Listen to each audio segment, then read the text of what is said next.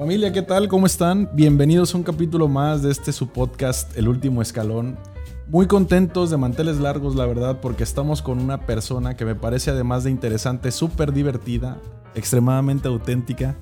Arturo, para mí eres la imagen de Disney en el, en el municipio, en el estado y en muchas partes del país. Eres la cara de Disney en el país. Ah, mira qué bonito, qué padre. Ojalá Disney escuche eso. Ojalá que lo escuche Disney, por favor. Voltea a ver para acá. Bienvenido, es tu casa. Gracias por tu tiempo, gracias por aceptar venir. Eh, estamos muy complacidos de poder compartir el micrófono contigo. Espero la pases muy bien. ¿Cómo estás? Bien, muy contento de tu invitación. No tengo idea de qué vamos a platicar. Tú me dijiste ven y yo dije pues voy. Excelente, excelente. Y mejor así, ¿sabes? Porque te soy honesto, te decía antes de entrar acá a grabar que me encantan las reacciones orgánicas. Te juro que no vamos a tocar temas de esos que hacen sudar, a menos que lo permitas. y, sabes que el programa es bien sano, mano. Siempre hablamos de temas muy positivos, temas que motiven a otra gente, que le ayuden a afianzarse a sus sueños, a entender que querer es poder. Te decía yo que te he seguido de lejitos, pero he seguido tu, tu carrera, tu trayectoria, te admiro bastante y creo que tienes mucho que platicarle a la audiencia del último escalón. Wow, qué bonito. Qué responsabilidad me das. Eres la segunda persona que me contesta así y cuando me dicen eso me da risa. Porque los invito a charlar de cuates. O sea, realmente aquí, pues sí, formalidad en qué aspecto, pues en que llegamos y ya, ¿no? Pero de, ahí en fuera, quiero que te sientas cómodo. Ah, bueno, pues muchas gracias. Yo aquí estoy listo para platicar de, de lo que quieras. Gracias, gracias. Mira, primero quiero hacerte una pregunta. Esta sí es seria, espero no te incomode. De verdad espero que no te incomode. La gente ya de saber a qué me voy a referir. El bolillo con relleno es con mayonesa o sin mayonesa. Con mayonesa. Ok. Bueno, tenemos una discrepancia, la primera en la mesa, querido Arturo. No, mira, es, que siempre hago esta pregunta para romper el hielo con mis invitados y sacarlos de foco. Definitivamente es algo que, que es bien disruptivo, ¿no? Pero ¿a poco no? El bolillo con relleno en Guerrero es ícono.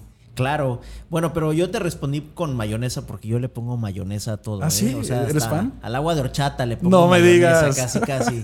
Y creo que la mayonesa realza el sabor, le da como apenas aprendí esta palabra. A ver, a ver. Le da umami a la comida. Oh, ¿Sabes lo que es el umami? Mira, no lo sé, pero ves que hay un restaurante y, que me, hiciste que regresara a la mesa allá. Sí, el umami es cuando una, un alimento tiene la combinación exacta de grasa, dulce, salado, amargo, eh, suave. O sea, es como la textura perfecta que tiene que estar en tu lengua este, para que el sabor sea perfecto. Me suena utopía, me suena algo perfecto. Eso es, en Japón se le llama umami, la comida que tiene umami, que te hace sentir como esa, esta, la comida que te, da, que te recuerda al hogar. E, eso es el umami. Primer clip, por favor, hay que captarlo, esta, esta enseñanza del chef Arturo Monroy. Qué interesante ese dato. ¿Vamos a hablar ¿eh? de comida o qué No, es que no, pero bueno, te digo, te saco de foco totalmente. Es una pregunta que, además que es absurda para el camino que vamos a tomar, es muy divertida ver la cara cuando la pongo. Arturo, platícame un poquito de tu infancia. ¿Cómo, cómo, cómo formas desde niño? Porque me consta que es desde niño, por como te veo este niño adulto, el niño que vive en ti ¿Cómo formas esa, esas ganas de salir adelante y de no conformarte con lo que hay? Bueno, yo vengo de una familia eh, relativamente conservadora. Eh, un papá, una mamá, una hermana y yo. Y al decir una hermana y yo, pues planteo el ideal de los papás, ¿no? De tener la parejita. Sí. Este, que es algo como muy común de generaciones pasadas, de tener como cómo está conformada la familia, papá, la mamá y la parejita. Entonces, desde ahí partimos de que vengo de una familia bastante, este, eh, pues tradicionalista en muchos aspectos, ¿no? Eh, tuve una infancia bonita, afortunadamente. Eh, yo vengo de una familia de clase eh, media, media baja quizá. Eh, vivíamos con mi abuelita cuando yo estaba chavito. Mi papá trabajaba en una línea aérea y eso nos daba la oportunidad de viajar mucho. Entonces, desde niño, a pesar de que este, pues yo no sabía que no teníamos tanto dinero, pues yo sentía que éramos los millonarios porque viajábamos en avión. Sí, de ciudad en ciudad me imagino. Y todos los amiguitos de mi colonia, pues este, pues no viajaban en avión este, bueno, incluso muchos ni viajaban, ¿no? Entonces, para mí yo ya sentía que, pues yo este, tenía más posibilidad a lo mejor que los demás, simplemente por el hecho de que mis papás me llevaran a viajar. Yo no sabía si mi papá tenía cortesías en hoteles, y tenía descuentos, que el día de hoy lo sé. Y digo, bueno, pero mira, siempre me plantearon como que, que era eh, bonito viajar y, esto me, me permitía a mí eh, ver otras realidades. Ok, qué interesante. Ver el mundo desde otras ópticas. Eh, el hecho de que un niño como yo se subiera a un avión y que se asomara por la ventanilla y viera que cuando pasabas por Acapulco, Acapulco era nada. Sí. Y llegabas a otra ciudad como Ciudad de México y veías que no tenía final. Sí, hombre, y las luces, sobre todo llegando de noche, ¿no? Exacto, y, y esto me hizo comprender que el mundo era realmente eh, grande, ¿no? y, viajamos mucho, desde que yo estaba niño viajaba mucho y eso me hizo sentir a mí especial. Sí. No más, eh, no menos, Pero, pero sí me hacía sentir como que quería cada vez conocer más lugares. Ok. Y mi papá, eh, un papá bastante eh, científico, por llamarlo así, este, amante del espacio y de la naturaleza y de los animales y de la ecología y del mar. Qué, padre. Pues siempre este, tenía libros él en, casa de expedicionistas, de dinosaurios, de planetas, y era lo que yo ojeaba. Consumías eso. Ajá, eh, y le gustaba escuchar a los Rolling Stones. Órale, buenas, buenas. Y, este, y a Santana, y a The Doors. y este, entonces, pues yo crecí escuchando cosas bien locas. Sí, sí, sí. Cuando mis eh, vecinitos o mis amigos de la escuela, pues escuchaban en su casa a los temerarios, a los bookies, que era la, música de ese momento. Sí. Entonces, pues yo ya escuchaba música en inglés. Sí, sí, sí. Eh, pero mi abuelita también era maestra de guitarra y era de Ok, ok. Entonces tenía como que una... Eh, mira, nunca había analizado esto, pero sí era un niño que tenía como lo mejor de ambos mundos. Sí, sí, sí. Eh, mi papá, que, que su, juventud, su, juventud, trabajó mucho en, antros, en Baby O. Ok. Este, entonces, pues tenía como. Icónico Baby O, ¿no? Ajá, tenía muchos amigos locochones. Y mi abuelita tenía muchos amigos. Este, de la parte artística. De la parte artística. Entonces, pues yo era un niño artista desde niño. Sí. Eh, me gustaba este, construir cositas con Lego, eh, jugar Playmobil. Mientras que a mis amiguitos este, les encantaba jugar fútbol y patearse y ensuciarse con lodo. Y yo no, ¿cómo me voy a ensuciar? este, si mis manos son las que construyen estas casitas con Lego. Y, pues no, yo era un niño más dedicado al, arte. Eventualmente eh, aparece Disney en mi vida porque me pongo a ahorrar. Mi papá me decía, ahorra y te vas a comprar lo que tú quieras con tus ahorros. Sí. Entonces yo me puse a ahorrar y le pedía domingos a mis tíos, a, mis, a, mis a mi abuelita y a mis papás. Y la primera vez que tuve dinero, tuve la este, dicha de comprarme la película de Cenicienta. Ok, ahí inició la aventura. Digamos que ese fue el click. Sí, que para mi papá fue como el shock, ¿no? De, oye, cómprate una pelota, cómprate, no sé, otra una cosa de hombres. Sí, sí, sí. sí. yo me compré la película de Cenicienta, pero dijo, bueno, es tu dinero, haz lo que, haz lo que quieras con ello, ¿no? Ok. Entonces me pongo a ver la película de Cenicienta y cuando la veo me enamoro de la película. Ok. O sea, la historia de unos ratoncitos que hablan, eh, pero también este, de, una princesa que cumple su sueño y que hay una hada madrina que la ayuda con la magia a tener un vestido y una calabaza. Sí, sí, sí. Y se me hizo increíble este mensaje de los sueños se hacen realidad. Ok. Entonces la veía y la veía y la veía, pero no solamente veía la película como tal, sino que me metía muy de lleno en escuchar las voces, en escuchar la música. Tú eres sensible ya en ese momento. Estoy pensando que eras sensible por el entorno en el que estabas creciendo. Tenías como que esos sensores alerta, ¿no? Muy cañón. Y lo más loco es que mis papás me decían que yo me quedaba viendo los créditos de la película. Ah, eso sí nunca lo había, nunca lo había o sea, no me lo habían platicado así, ¿no? Exacto, entonces era muy raro porque ningún niño ve los créditos de la oh. película, pero yo los veía porque escuchaba la música. Ok. Y escuchaba que había violines, y había chelos, y que había flautas y trompetas. Entonces decía, qué padre, ¿quién hizo esto? Sí, sí. Que es muy de Disney, y eso de la orquesta, ¿no? Exactamente. Y luego salen otras películas. Soy un niño de los noventas. Este pues, fue la época dorada de Disney. El Jorba de Notre Dame, Aladdin, Pocahontas, Mulan, El Rey León, La Bella y la Bestia, La Sirenita. y crezco con toda esta gama de películas que me hacen ver que estas películas tienen un sentido artístico bastante profundo. Mientras que mis compañeros veían Goku, ah, iba a abordar eso precisamente. Caballeros del Zodiaco. Yo decía, pero es que eso no tiene arte. Ok, esa es la razón, este porque te lo iba a preguntar. ¿Por qué razón, si eres de los noventas, digo, ícono de los noventas también lo es Dragon Ball, eh, Caballeros del Zodiaco, entre otras, ¿no? Bueno, era una, cuestión de gusto, de, estética. Este, porque si las veo el día de hoy y digo, no, hombre, es que están hechas con tres pesos estas. Este, están muy padres porque pues, para un chavito, la pelea, los gritos, las venas, los músculos. Los efectos especiales ahí dibujados. de Goku, pues está, increíble, pero, pero yo había crecido con un sentido artístico diferente. Eh, y me inclinaba más por el arte de Disney. Qué padre, qué padre.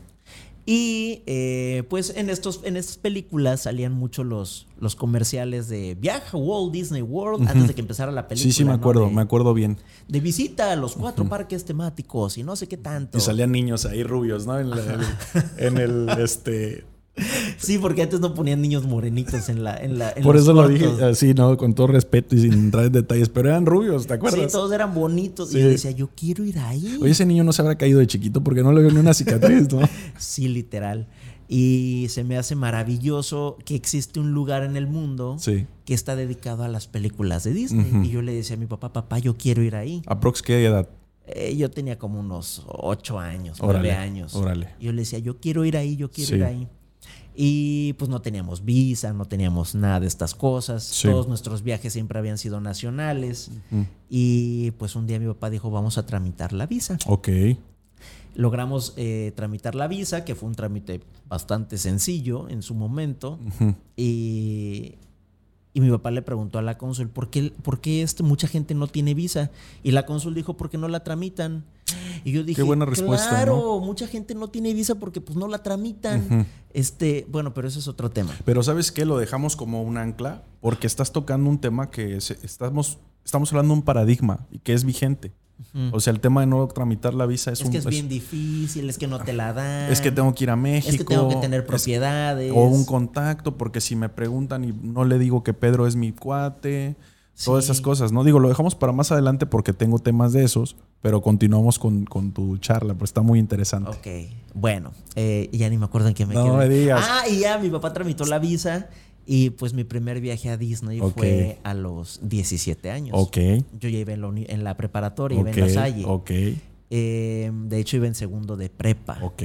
Y me acuerdo que ese viaje para mí fue fantástico. Ya me imagino. Fue, fue, o sea, todo lo que yo había pensado que era Disney se convirtió en nada. Sí. Eh, en comparación de cuando yo estaba ahí. Sí. O sea, era un lugar, o sea, fue algo inolvidable en mi vida el momento en el que entramos a Magic Kingdom, que es el parque donde está el castillo.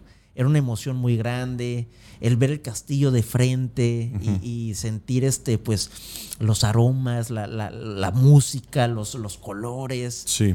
Pero sucedió algo muy particular esa noche, que es algo que siempre comparto porque se me hace increíble. Sí. Que esa noche en el parque hubo un espectáculo de pirotecnia. Ok.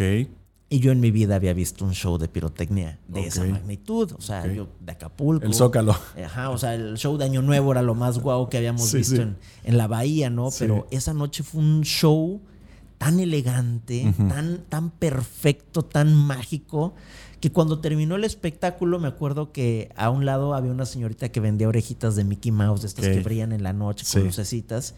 Y yo le dije, señorita, ¿qué, qué, qué, qué fue esto? Sí. Y ella me decía, I'm sorry. Y yo, sí, o sea, ¿qué, qué, acaba de pasar aquí? ¿Qué fue esto? Yo estaba muy emocionado. Sí.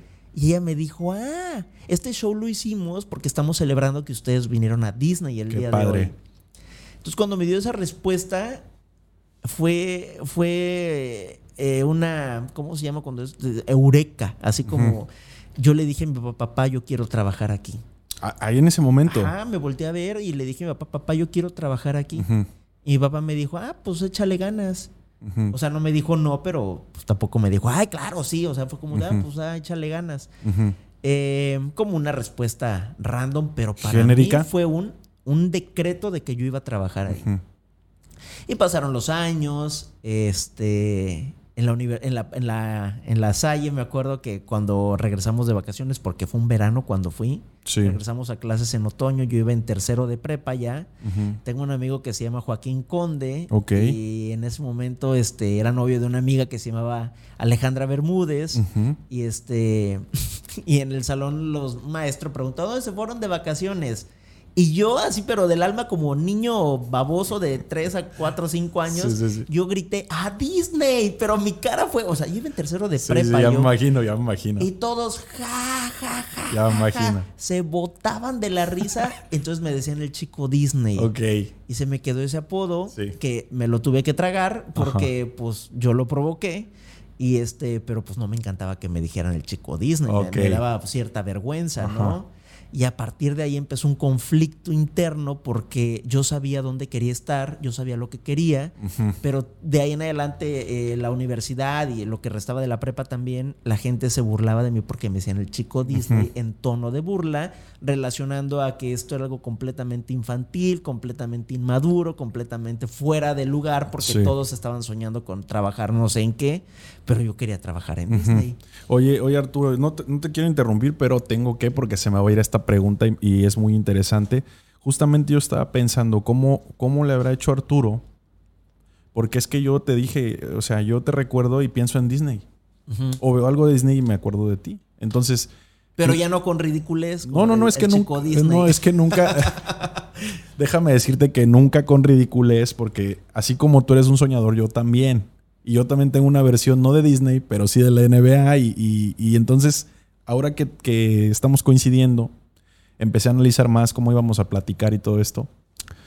Y, dije, ¿cómo le habrá hecho para vivir con esa etiqueta que finalmente hoy en día puede ser una marca personal o parte de una marca personal? Pero que, híjole, es que los noventas, los ochentas y noventas en la escuela eran duros, ¿no? Claro, con esos temas muy diferentes, sobre todo hasta con respecto a las reglas, a cómo, a cómo administran la disciplina, vamos a hablarlo así. Hoy en día hay mecanismos infinitos. Pero en ese tiempo no. O sea, tú tenías que defenderte, defenderte por ti mismo. Claro. Entonces, sí te lo pregunto, ¿cómo le hiciste? Porque no dejaste de ser el chico Disney y no te lo digo en burla. O sea, de espíritu tú tenías un objetivo claro. Me queda a mí más que claro, perdón la redundancia, pero ¿cómo le hiciste para lidiar con esa parte? Pues lo ocultabas o sea, tratabas de aparentar a lo mejor eh, otro tipo de conversación, mm. este, pero mi corazón sabía lo que quería, porque yo me emocionaba mucho cuando veía algo de Disney. Y no te hablo del Disney de, ay, me emocionaba cuando veía una estampita de Mickey Mouse, o sea, no, sino de una marca como tal, porque yo he vivido una experiencia en los parques que para mí fue algo muy elegante, algo muy bien hecho, algo eh, hecho con el corazón, eh, pero la gente que no había tenido esa experiencia lo relacionaba con, ah, este de coleccionar stickers de que, los que salen en las abritas de Mickey Mouse. Sí, un fanático convencional, ¿no? Como seguramente de ti, la gente lo relacionaba al. Ah, pues le va a gustar ah, el. sí, le gusta la fútbol americano, la pelota, pero tú lo relacionas con una marca, con una empresa, con un poderío. Sí, o sea, totalmente. Te, cacho ahí, ¿no? Estamos, estamos en la misma frecuencia en ese aspecto. Lo ocultabas. Exacto, pues trataba como de ocultarlo en cierta medida. ¿Y, ¿Y, crees que a estas alturas, digo, parado donde estás y volteando a ver hacia atrás con el récord del score que traes en logros, incluso en Disney, que ahorita vamos a hablar de eso si gustas, si me permites, ¿crees que pudo haber cambiado algo al, no ocultarlo? ¿O sería la misma, el mismo resultado al que llegaste ahorita? Em, no lo sé, solo fue así. No, no, nunca me he puesto a pensar. No creo que, creo que no pudo haber sido de otra manera. Ok, qué padre que tengas esa satisfacción. Sí, creo que todo lo que te ha pasado en tu vida, pues tuvo que haber sido así. Sí, finalmente. De lo contrario hubiera sido diferente. Literalmente. con, tus ex, con tus este, oportunidades. Con tus fracasos. tuvieron que haber sido así porque si no hubieran sucedido de la manera en la que tú hubieras querido, quizá. Correcto, totalmente. Me acabas de responder y muy bien, te lo agradezco. Te quité la palabra. Pues em, pasan los años. Yo estaba en la universidad. Cuando entró a la universidad, me acuerdo que la coordinadora de la carrera, que se llama Ana Jaimes, eh, al entrar el primer día nos dio un sobre a toda la generación, nos dio un sobre a cada uno, y en este sobre decía, apunten en qué se visualizan ustedes trabajando cuando acaben su carrera. Sí. ¿Qué es lo que el día de hoy creen que ustedes van a hacer cuando ustedes se gradúen? Sí. Y yo así literal, sin duda, puse voy a trabajar en Disney o con cualquier proyecto, proyecto relacionado con esta marca. Sí, sí. Y lo metí al sobre, lo guardamos, se lo dimos y ella los guardó en un cajón. Y el día que nos graduamos, este, lo volvimos a abrir, pero yo ya ni me acordaba de ese sobre. Para esto, en todo el proceso de mi carrera universitaria, todos mis proyectos, todas mis tareas iban en cierta medida relacionados a la marca Disney. Yo estudié marketing, entonces cuando ponían ejemplos publicitarios, campañas, estrategias, medios, este, lo que fuera, yo o sea, buscaba qué había hecho Disney en tal año, cómo habían hecho esta campaña, qué estrategias habían utilizado para generar ventas. Eh, y todo lo relacionaba con ello. Entonces, mi universidad realmente se convirtió en un campo de exploración para lo que la historia de Disney como marca había hecho. como que hasta te preparaste para, ¿no? Sin querer y queriendo, ¿no? Pues básicamente yo, yo, adquiría cada vez más conocimiento de, de, los nombres de las personas que lideraban esta marca. Em, y pues ya iba a graduarme y yo no veía claro el cómo iba a llegar a trabajar en Disney. ¿Por qué? Porque, pues mexicano, en aquel momento, te estoy hablando de 2006, 2007, no había ni internet, o sea, no había Facebook. Eso lo hace con eso lo hace como tener más mérito desde mi perspectiva. Te soy honesto. Creo que hoy el tema de la comunicación, como está a un paso, a un clic, a un a push aquí, ¿no? Y ya sí, la gente que creo que no puede llegar a comprender lo que era eh, nada más tener un teléfono, un directorio con la sección amarilla y párale de contar. Sí, sí, correcto. Todo era, todo era a través de encontrar como el contacto correcto, la persona o el correo postal, este, buscar realmente el teléfono de una oficina, porque no había manera de meterte a internet y poner, a ver, número de teléfono de Bob Iger, CEO de Disney. Pues no, no existía eso. Sí, sí, te entiendo. Entonces, pues para mí era muy difícil porque ya se estaba acercando el fecha, la fecha de mi graduación este, y pues yo no veía claro. Entonces, aquí viene la magia. Me acuerdo que yo me subía a la azotea de mi casa. Sí. Yo vivía por el aeropuerto. Sí. En el 2007, este, pues creo que apenas estaba el Boulevard de las Naciones. Eh, había unos que otros condominios, fraccionamientos por ahí y el aeropuerto. O sea, no había ni luz este, en la atmósfera en aquel tiempo. y el cielo precioso en ese tiempo. Y yo me subía a la azotea en las noches y yo volteé a ver las estrellas. Y yo decía, Dios mío, o lo que hay ahí arriba, porque mis creencias el día de hoy son bastante diferentes a las que yo tenía en aquel tiempo, pero yo me subía y le pedí en ese momento a Dios. Le decía, Dios mío, por favor, ayúdame a encontrar el camino. Yo me quiero ir a trabajar a Disney. Sí. Me voy a ir a trabajar a Disney, pero yo no lo veía como como una posibilidad. Yo, yo lo daba por hecho. Yo solamente estaba viendo cómo lo iba a hacer. Em, pero yo daba por hecho que ese era, iba a ser mi trabajo. Sin dudarlo. Sin, dudarlo. dudarlo. O sea, yo no sabía cómo nada más, pero yo sabía que lo iba a hacer. Eh, y me subía y me subía en todas las noches. Y yo le pedía a las estrellas, como en las películas que, que le piden los personajes a la estrella el deseo. Y pues así, yo con mucha energía lo pedía y de verdad que me concentraba y decía, por favor, necesito que me ayude. Dios mío, ayúdame a encontrar el camino. Sí. Bueno, pues aparece mágicamente en mi vida. No te voy a decir quién ni cómo, pero apareció una señora que se llama Julie de Francisco. Ok. Y Julie de Francisco es reclutadora de Disney. Ok. Para Latinoamérica. Bueno, en aquel momento ahorita trabajé ya para Asia. Eh, y consigo su correo electrónico, mando un correo a Julie, en inglés se lo mando, y me responde al día siguiente. Qué padre, qué padre. Arturo, mucho gusto en conocerte. Este, vamos a ir a México a hacer entrevistas a mexicanos para que vengan a trabajar a Disney en un programa internacional de un año, en un parque que se llama Epcot, como representante cultural de México. Oye, qué padre, qué este, padre. Eh, si estás listo para iniciar tu proceso, te va a hacer una llamada Eric Gegen de la Universidad de las Américas en Puebla. Te va a hacer una entrevista telefónica en inglés. Si la pasas, él te va a decir cuáles son los siguientes pasos. Muy bien. Entonces me contacta el tal Eric y me da una cita para mi entrevista telefónica en inglés, para evaluar mi nivel de inglés. Pero para esto déjame decirte que dije, si yo quiero trabajar en Disney, necesito comenzar a hacer cierto historial para poder aplicar y que digan cuál es tu experiencia de trabajo y yo pueda decir, ah, pues ya trabajé en hotelería o no sé. Así que me metí a trabajar al Hotel Princess. Ok. Entonces en las mañanas yo trabajaba en el Hotel Princess en las tardes me iba a la universidad y en las noches trabajaba en el Mayan Palace. Ok. Entonces yo tenía una jornada de trabajo de 7 de la mañana a 1 de la mañana todos los días. Eh, entonces yo estaba muy enfocado en, hacer mi currículum este, para que cuando llegara el momento pudiera yo aplicar y no me dijeran que no. O sea, güey, te estoy, me estoy acordando y digo, ¿qué pedo, Arturo? Yo ahorita me quedé en jaque porque digo, bueno, la cultura del trabajo lo, lo, hablamos aquí mucho. O sea, nunca, nunca lo Pero, güey, estar, estar en dos trabajos más la universidad, híjole, cabrón. Yo trabajé un, un empleo y era autoempleo, era un negocio familiar muy demandante y, y estudiar, pero dos empleos con una jornada laboral y aparte la universidad, Arturo, bueno, tienes bastante mérito. Bueno, eh, llega el momento de la entrevista telefónica, yo estaba súper nervioso, me marcan por teléfono, para eso nadie se podía conectar a internet porque el teléfono tenía que estar libre a tal hora. Y es que sí, porque si te conectabas a internet, la línea sonaba ocupada. Mucha gente ni va a entender de qué estamos hablando. No, sí, ¿qué crees que el otro día me comentaron? Porque esto salió en una charla con alguien Igual salió, oye, güey, pero tú acuérdate que usabas internet y sonaba ocupado el teléfono. Y me contó una anécdota y por ahí alguien comentó, sí, eso me pasó. O sea, más o menos la gente que nos está viendo y escuchando, querido Arturo, déjame decirte que es de la generación.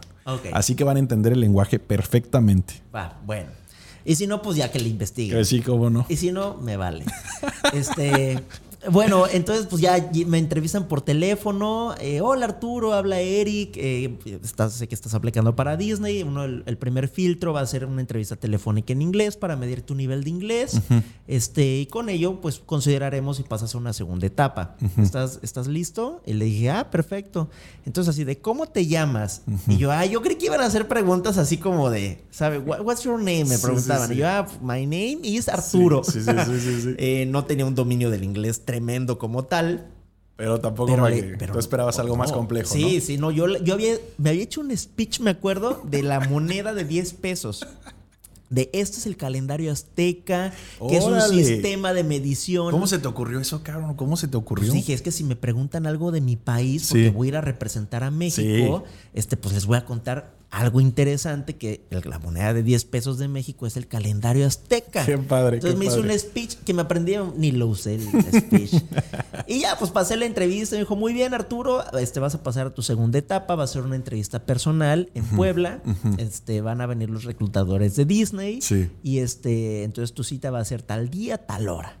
Pues bueno, ya súper emocionado. Me mandaron unos guidelines por, por, eh, por correo electrónico de cómo tenía que ir vestido, el horario, todo, ¿no?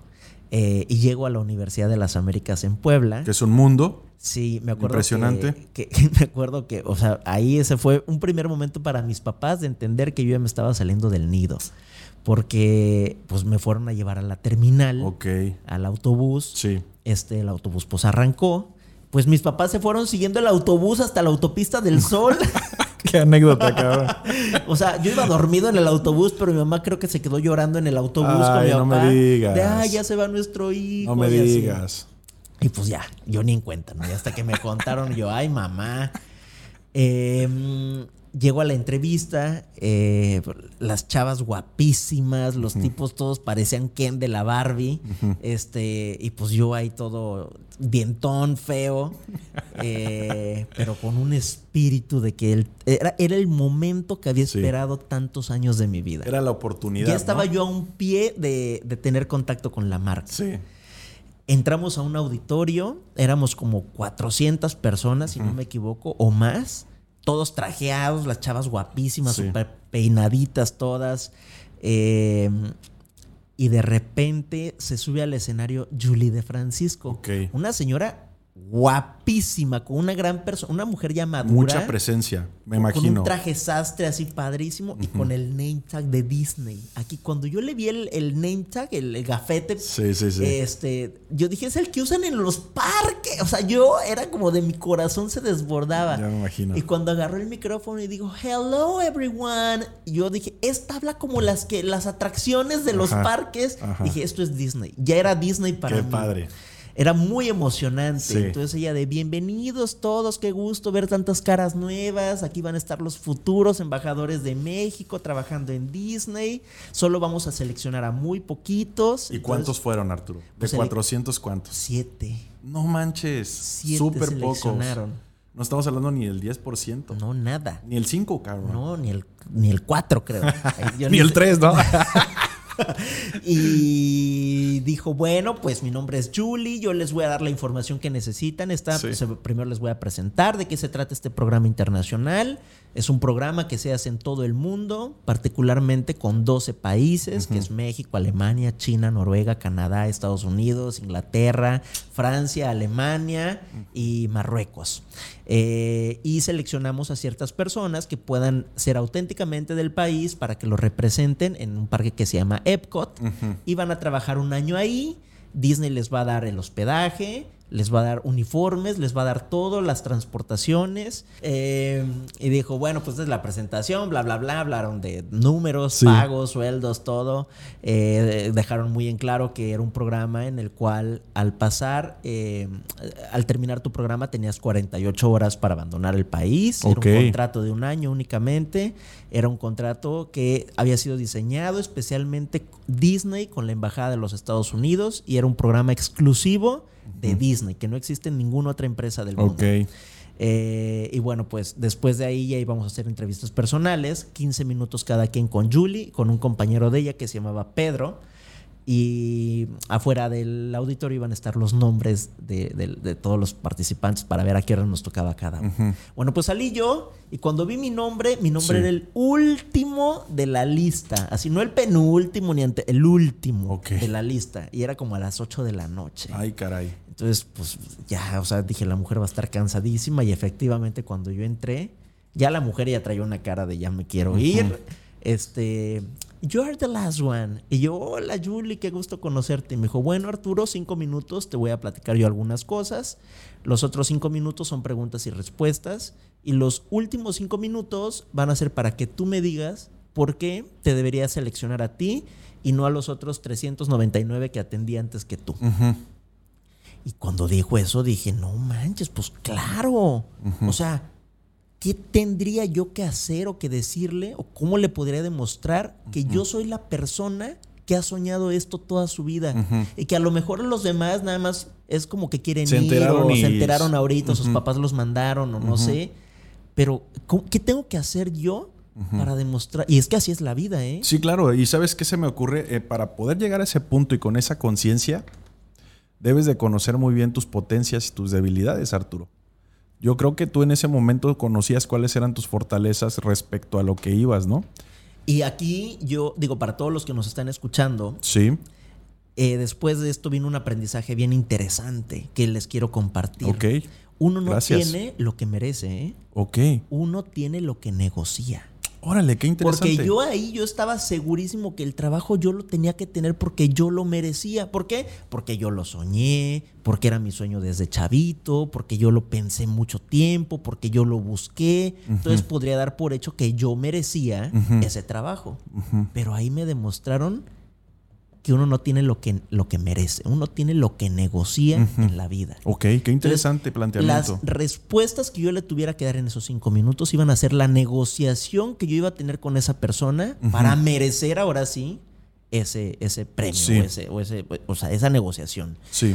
Eh, así que cuando ella empezó a hablar, le dije, Julie, I know you're tired, ya sé que estás cansada, soy el último que, que o sea, Julie, ¿qué te voy a responder yo? Que no te hayan respuesto los, otros respondido, Los, otros 399 que pasaron antes que yo. Le dije, ¿Can I show you a magic trick? Y me dijo, ¿what? O sea, se quitó sus lentes así como de, ¿what? Y le dije, sí, te puedo hacer un truco de magia porque a mí me encantaba, bueno, me encanta la magia. Y mi trabajo en la noche del Mayan Palace eh, era haciendo magia. Sí, me enteré. Entonces me dice, ok, I love magic. Órale. Entonces le saqué las cartas y le dije, agarra una carta y agarró la carta y la carta volaba. Oye, y Arturo, ¿y tú qué? ¿Por dentro qué onda? ¿Tranquilo? Pues como era algo que yo tenía muy dominado, ese truco de magia, era con lo que quizá yo me sentí más en confianza. Me salió espontáneo, ¿eh? Sí, sí. Me salió espontáneo. O sea, no lo llevabas trabajado. No. ¿Era un pero, recurso? pero era algo que yo tenía muy dominado. Ok, ok, ok. Entonces le hice el truco de magia y la mujer decía, ¡Oh my God! Gritaba. Pedro, Pedro, le decía No, al ya me imagino. Can you show it to my friend? Y yo, no, Julie, un mago no puede repetir sus trucos. Ah. ¡Oh my God! Y gritaba. No, ya me imagino. Y la mujer. Fascinada. En ese momento yo me di cuenta que el trabajo era para mí. Qué chingona Eh, anécdota, ¿eh? Entonces pasó una semana y a la semana llegó un correo electrónico. Y en el correo electrónico venía la lista de los siete seleccionados con las fechas en las que se iba cada uno. Ok. Y yo era el primero de la lista. Fíjate, fíjate, después de ser el último y en qué condiciones, y estabas al principio. El primero de la lista. Qué padre, qué padre. Me emociona bastante escucharlo, No, es eh, súper emocionante. o sea, cuando el correo decía The Walt Disney Company. Ya me imagino, queriéndolo Y abrir. lo ¿no? abrí y traía un Mickey Mouse en blanco y negro, así con el Walt Disney Company y Ya el Dear. Arturo y bla, bla, bla. No, pues yo lloré, me Sí. Eh, fue perfecto todo porque yo me gradué de la universidad un 20 de junio del 2007 Sí. y el 20 de julio yo ya estaba trabajando con Mickey Mouse. Mira nada más. Un mes después. Un mes después, qué padre, qué padre anécdota de veras. Entonces, aquí em, yo no sé realmente, eh, yo lo podría atribuir a fuerzas sobrenaturales, a Dios, al universo, a que yo me subí en las noches a, A pedir. a pedir, eh, pero a la vez también digo, bueno, yo también puse de mi parte Claro. para lograr este sueño. Eso es clave. Eh, no sé qué tanto los seres mágicos invisibles hayan contribuido para esta causa, pero, pero yo en, en resumen el día de hoy comprendo que para que tú puedas lograr lo que quieras lograr, primero Sí. tienes que soñarlo. Claro. Y los ejemplos que doy siempre es, eh, mucha gente no alcanza sus sueños o no alcanza a tener una vida plenamente feliz porque no sabe lo que quiere. Sí. Eh, y cuando no sabes lo que quieres en la vida, eso es muy peligroso porque vas agarrando lo que, Lo que hay al alcance, ¿no? te pone a la mano, ¿no? Sí, Como y pasan cuando- los días, y pasan los días. Como cuando entras a Costco con hambre y te, te ponen las charolas, pues a- a- a- así agarrando de todo lo que te pongan enfrente y sales este, con el carrito lleno. ¿no? 400% más de lo que presupuestaste, ¿no? Pero cuando tú vas con una idea muy clara de lo que vas a comprar, vas, agarras el producto, lo pagas y te sales. Correcto, sí. Y lo mismo con la vida, o sea, cuando no sabes lo que quieres, pues acabas viviendo en una colonia que ni imaginaste, con una pareja que jamás soñaste, con hijos que ni planeaste, en un trabajo que, que no te da felicidad, con Sí. compañeros que platican cosas que dices, ¿en qué momento estoy platicando yo No esta pertenezco aquí. No pertenezco aquí. Entonces empieza un sentido de frustración. Sí, sí, sí, caray. Y eh, cuando tú sabes lo que quieres, es mucho más fácil, porque de verdad es mucho más fácil alcanzar tu objetivo, porque tu idea está clara. Claro. Quiero un restaurante, mi sueño era poner una estética, mi sueño era trabajar en un taller mecánico, Claro. mi sueño era trabajar en otro país, mi sueño era, no sé, cuál era tu sueño, ¿no? Porque no hay sueños chicos o grandes, No, simplemente no los son hay. Tuyos. yo creo que cada quien tiene el tamaño de sus sueños, dependiendo de su historicidad, su imaginación, su creatividad, sus ganas. Es muy respetable, ¿no? Claro. Te interrumpí por hacerte una pregunta, si me permites. Eh, ¿Qué pasa, Arturo, cuando tú sue- sueñas de verdad y buscas ese, cumplir ese sueño? Logras ese sueño y te das cuenta que probablemente, ya que estás ahí, no estás preparado para sostener ese sueño. ¿Me entiendes? Es que creo que eso no puede suceder. Ok, ¿por qué? Porque cuando realmente tienes un sueño, o sea, ese, ese sueño está en ti porque te da felicidad. Sí, Porque te, te genera la idea de que cuando tú lo cumplas, sí, te vas a sentir en cierta medida realizado sí. en ese momento, ¿no? Sí. Entonces sería imposible que si tú dijeras, puta, mi sueño es, no sé, tener tal cosa y que cuando lo cumplas, eh, la única manera en la que te podrías sentir frustrado es porque no salga como tú lo quisiste. Sí. Pero si sale como tú lo planeaste, pues es que eso es la felicidad. Sí. Te voy a poner Eh, un ejemplo. a ver. Y me das tu punto de vista.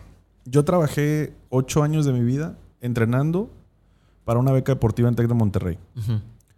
Igual vengo una familia con pocas posibilidades en un momento de salir adelante y bendito Dios hemos sido muy trabajadores. Logro mi beca en Tec de Monterrey estando ya becado, me doy cuenta que me preparé totalmente para lograr mi beca, pero no me preparé para sostenerla. Ejemplo. Wow. Ejemplo. Ok, entendí. Nivel académico, cabrón. Por ejemplo, ¿no? Aquí tú pasas con seis, eh, guerrero, y allá te piden siete, por decir. Desde ahí, digo, lastimosamente tengo que abrir, abrir mi corazón y decir, pues sí, de repente de panzazo, ¿no? Porque eras deportista, hacías servicio becario y estudiar. No, y qué intenso, aparte de una universidad de alto rendimiento. De alto rendimiento en todo aspecto, hasta en la parte social, ¿estás de acuerdo conmigo? Entonces, que por eso te lo planteaba, ¿no? Porque me parece muy interesante analizarlo de diferentes perspectivas. En tu caso ya me contestaste parte de, pero yo me preparé para llegar, pero una vez que estaba ahí me di cuenta que me había faltado la preparación suficiente para sostener la beca cinco años de universidad. Entonces, lo que era todo para mí, porque literalmente era todo. O sea, yo dejaba de ir a fiestas, dejaba chicas, citas, eh, no, pedía, no, pedía, no pedía juguetes, yo pedía un balón, pedía tenis, ¿me entiendes? Y, y de repente llegar y dices, bueno, ya estoy aquí, pero no, lo, no, no estoy preparado para sostenerlo. ¿Me entiendes? Entonces, en tu caso, ¿cómo viviste eso? No sucedió eso. Por lo que veo, no sucedió porque te, manteniste, mantuviste ahí. Pero ¿cómo ves esa, ese asunto? ¿Cómo, ¿Cómo lo puedes tú... ¿Qué opinión tienes al respecto? No, pues está cabrón. este, pues yo te puedo hablar de mi historia. No, sí, no, adelante, ¿no? Pero digo, desde tus zapatos, ¿cómo lo ves? Entiendo tu punto. Sí. Eh, creo que todos atravesamos por momentos, y lo puedo extrapolar al término de cuando tú tienes un sueño y cuando llegas a ese sueño dices, ay, no era lo que yo esperaba, quizá. quizá. Em, pero algo bien padre sí. es que, o sea, lo cumpliste. No, claro. ¿Cuánta gente ni siquiera se atreve a dar un paso para cumplir un sueño realidad, por el motivo que sea, ¿eh? por creencias, por dinero, por, eh, por, por, los motivos que sean. Qué feo llegar después y decir, puta, ¿qué hubiera pasado si lo hubiera hecho? A decir, puta, sí lo intenté y me costó un huevo y no era lo que yo esperaba. Sí, claro. O ya me di cuenta de que esto no es lo mío. O no me gustó, pero solo haciendo las cosas lo puedes descubrir. En tu caso, tú lograste pues primero tener una beca y después darte cuenta que a lo mejor no te habías preparado lo suficiente para. Sí. Este, pero lo hiciste. O sea, tú, puedes decir yo lo hice. No, claro, y créeme que me siento orgulloso de eso y eso es algo que ya está superado. Sin embargo, me parece interesante una persona exitosa. Es más, te lo voy a plantear de otra manera. Arturo, ¿qué opinas del error o de fracasar? Entre comillas, ¿no? ¿Oportunidad o una definitiva como error? Ay, no, está padrísimo. Fracasar es increíble. Así, me encanta fracasar. Yo soy un Me la vivo fracasando, ¿no? No, y he hecho fracasar un chorro de gente con dinero ajeno, puta, no sabes. O sea, de verdad, cuando, cuando a, empresas me, buscan, a veces me han preguntado, oye Arturo, ¿y has tenido errores? Y yo, puta. y seguro a ustedes los voy a meter en problemas. ¿Por qué? Este pero una señora una vez me dijo, Arturo, qué bonito es echar a perder y con dinero ajeno, ¿eh? Ok. Este, porque te da mucho aprendizaje. Ok. Te das cuenta que no eres bueno para todo. Ok. Solo así te das cuenta que no eres bueno para todo y que necesitas a los demás para hacer tus sueños realidad. Sí, correcto, totalmente. Eh, solo fracasando. Sí. Este, esa gente que, ay, yo nunca he fracasado, cero.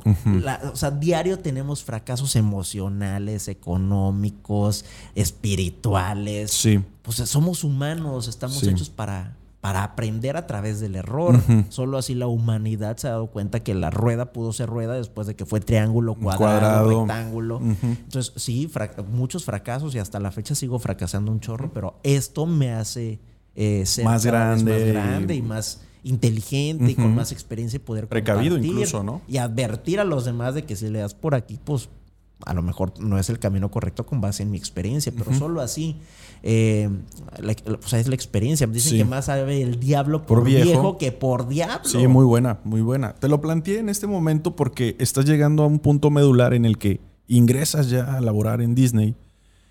Y es muy interesante que te explayes en cómo fue tu experiencia laborando ahí eh, para desenvolverte, sostener el, el año que estuviste ahí y todavía continuar? Porque continuaste más años. Pues mira, eh, la experiencia internacional en Disney me abrió mucho los ojos. Ok.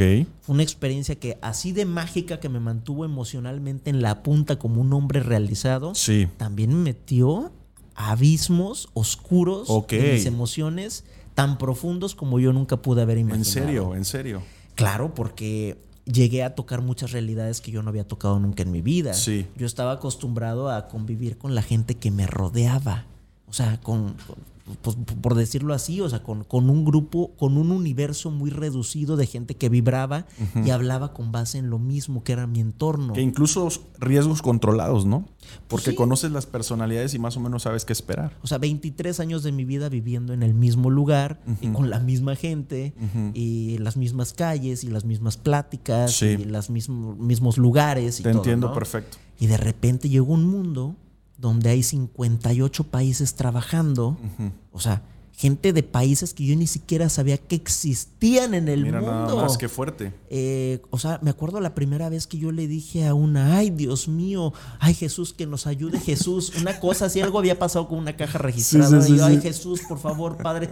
Y la mujer me volteó a voltear de, who is Jesus? Ay, y yo, caray. ¿cómo de que no sabes quién es Jesús? El Hijo de Dios. Sí, sí, sí. Y la mujer ahí es la primera vez que yo dije, ¿qué pedo? ¿Esta no conoce a Jesús? Sí, sí, sí. Pues en su país, ni Jesús no es ni primo cercano a Dios, pues ni siquiera lo consideran. Y entonces, realidades así me empecé a Un enfrentar. choque cultural bien canijo, ¿no? eh, de sexualidad, de ideas, de política, de religión, de, Sí. de todo tipo. y ¿no? luego saliendo de una familia, como me planteaste desde un principio, un tanto conservadora, debe ser un verdadero reto. Entonces, de repente, escuchar en un autobús donde te transportaban, eh, de venir escuchando en el camión a los carquis, pues de repente me meto un camión en el que voy escuchando idiomas de todo el planeta. ¿Sabes lo que es escuchar gente hablando al mismo tiempo en tantos, en francés, en inglés, en italiano, en portugués, en chino, en coreano, en ucraniano, en todos los idiomas? Sí. para, de verdad que yo me sentaba y decía, es que esto es un manicomio. La gente vistiendo diferente, hablando diferente, con tradiciones bien diferentes, con colores de piel bien diferentes. Sí. Era algo bien padre. Sí. Entonces, por supuesto que eh, me enamoré también por primera vez. Ok. Este, de una manera muy diferente. Eh, era, era, era lidiar con mis emociones todos los días. Era, era algo bien interesante. Sí. El, el tener una, una experiencia eh, multicultural.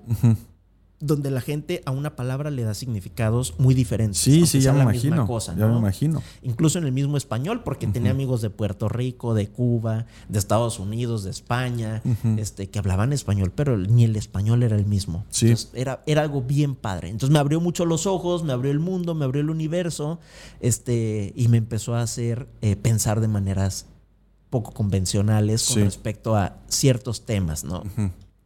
La primera vez que una manager me dijo, Arturo, va a ser este nuestro aniversario de bodas y mi esposa y yo te queremos invitar. Y yo, mi esposa, pero tú eres mujer, este, ¿sabes? O sea, cosas así que yo decía, Sí. ¿qué pedo? El mundo es diferente. Sí. Es, es- es- es- esto es otra onda, es, esto, es, eh, esto es diferente. Sí.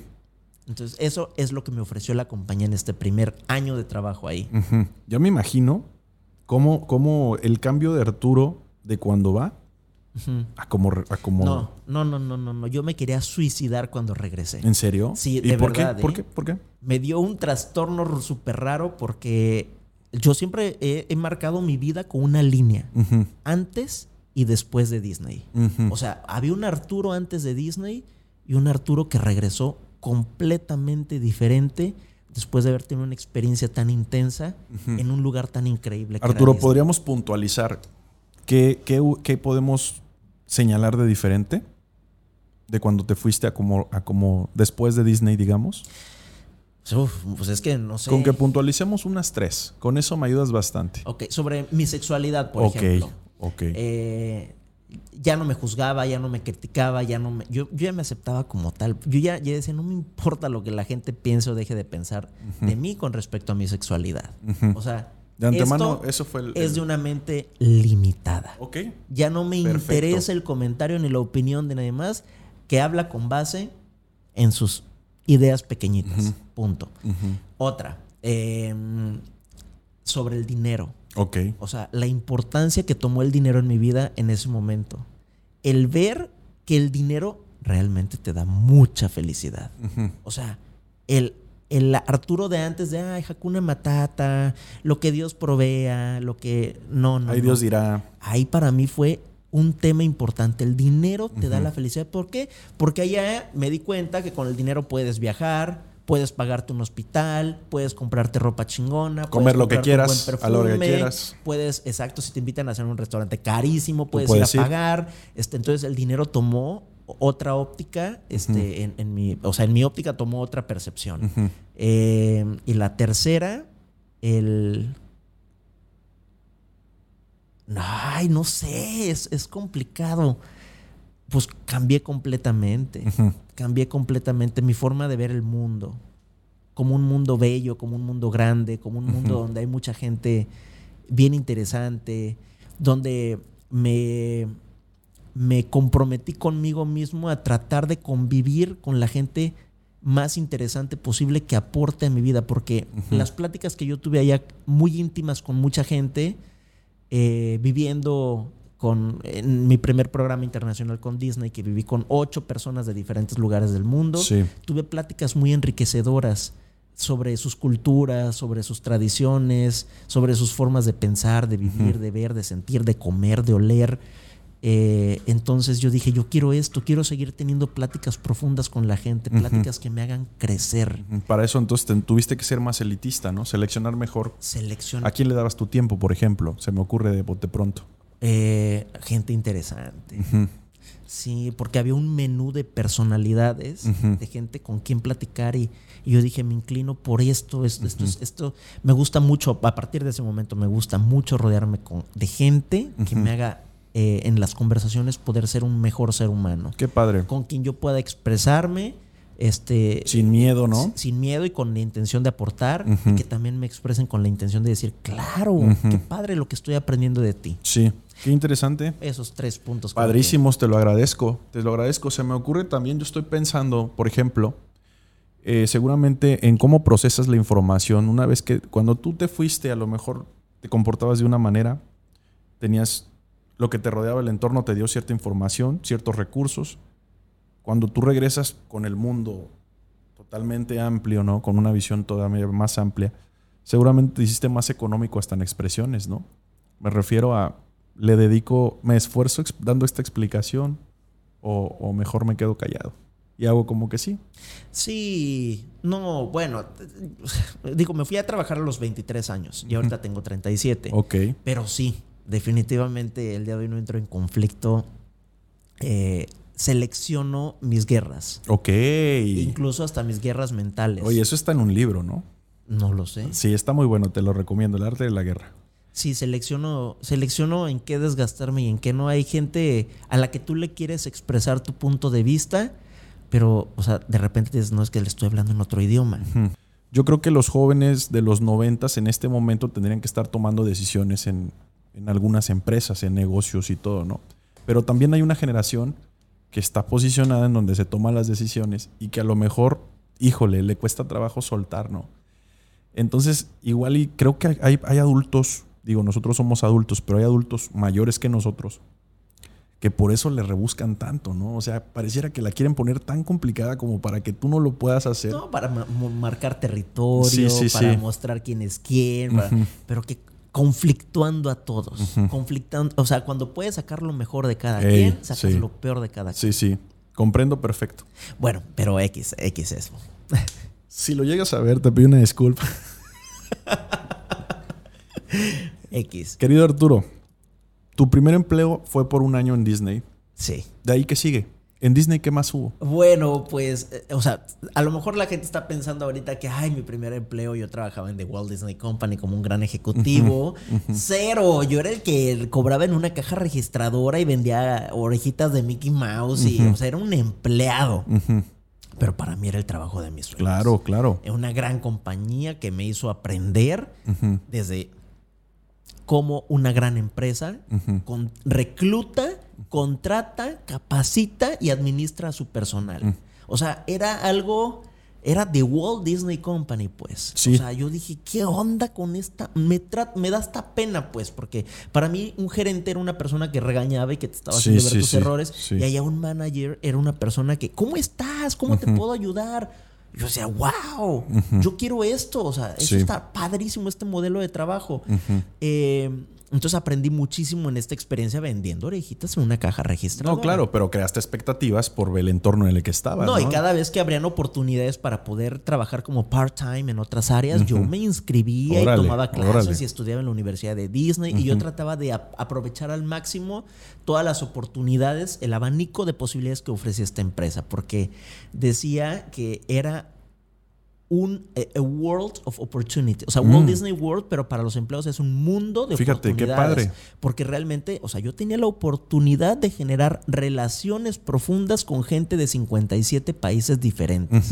O sea, era la oportunidad de, de Arturo decir, tengo un amigo en Mozambique, en Ucrania, en Budapest, en Inglaterra. O sea, era mi oportunidad de ser amigos en el mundo y abrir Sí. un mundo de posibilidades. Y aparte ganando dólares, ¿no? Exacto. Que viene bien. No, y que el día de hoy, o sea, literal, tengo amigos que viven en Japón, en, en todo el mundo, que Sí. antes de Disney, pues no los iba a tener por ningún motivo.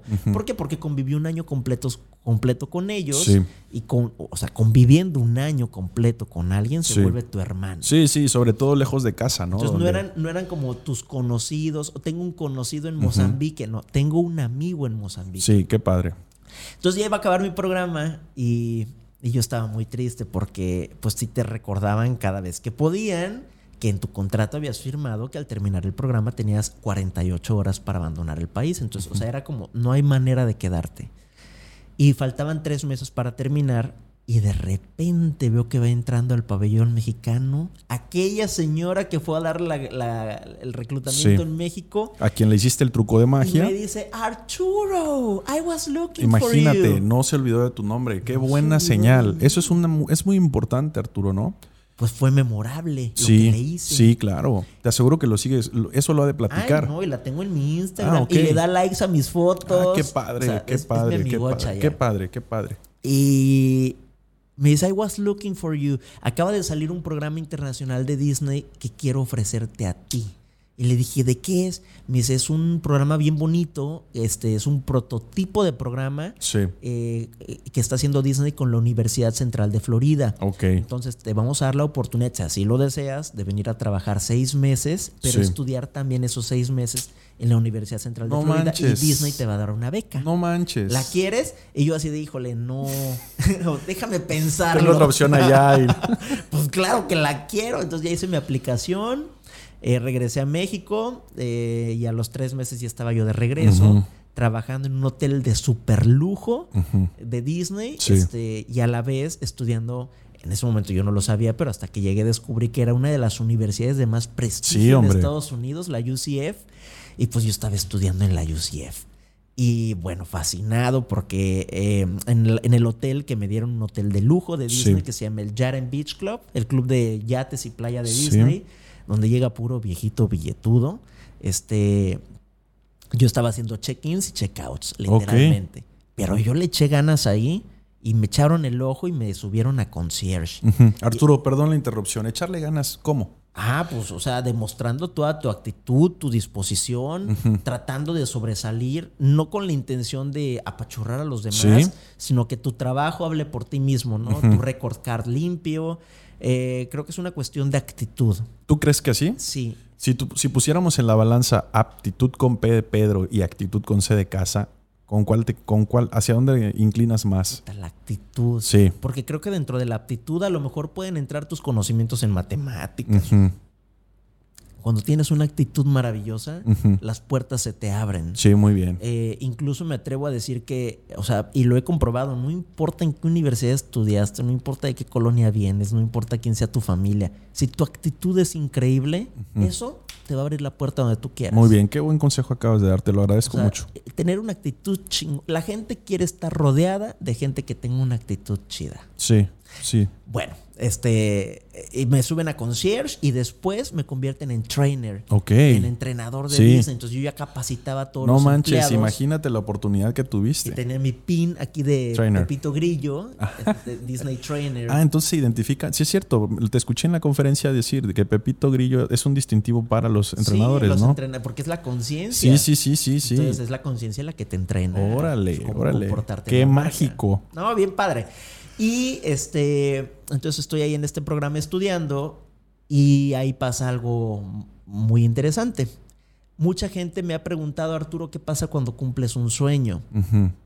Y evidentemente mi primer sueño era trabajar en Disney. Y cuando estuve ahí dije, ¿y, y ahora ya me puedo morir? Ahora ya me Ya no tengo sentido, o ya- sea, ya, ya- mis vidas, ya mi sueño ya lo cumplí. A los 23 años ya estoy listo para morir. Ajá, pero lo padre de los soñadores es que cuando cumples un sueño, pues siempre va a venir otro. Somos una fuente inagotable de Sí. sueños. Sí. Así es el ser humano. Sí, sí.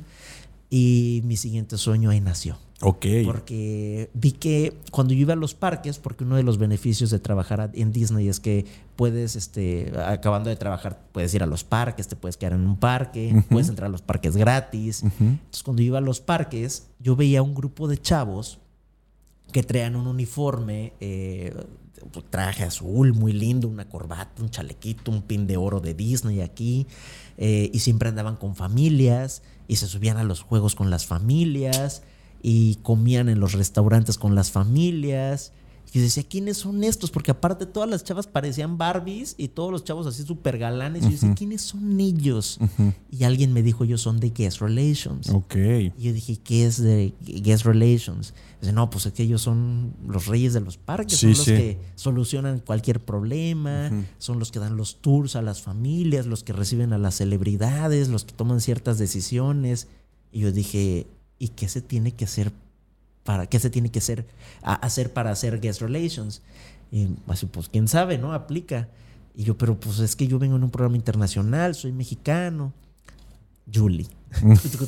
Julie, estoy interesado en el programa de Guest Relations, bla, bla, bla. Me dijo, ven a verme a mi oficina. Suave. Entonces fui a su oficina, eh, que también estuvo bien padre porque conocí este edificio que se llama Disney Casting, Ok. que es donde la gente va a hacer casting para trabajar como amigo de algún personaje. Mickey Mouse, Donald, Aladdin, Cenicienta.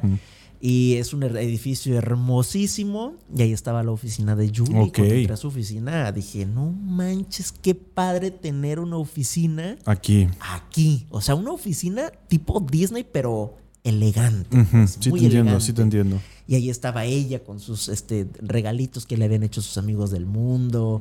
Eh, Arturo, ¿cómo estás? Yo, Julie, que quién sabe qué, te vengo a buscar porque este, estoy interesado en ser parte del equipo de Guest Relations. ¿Qué tengo que hacer?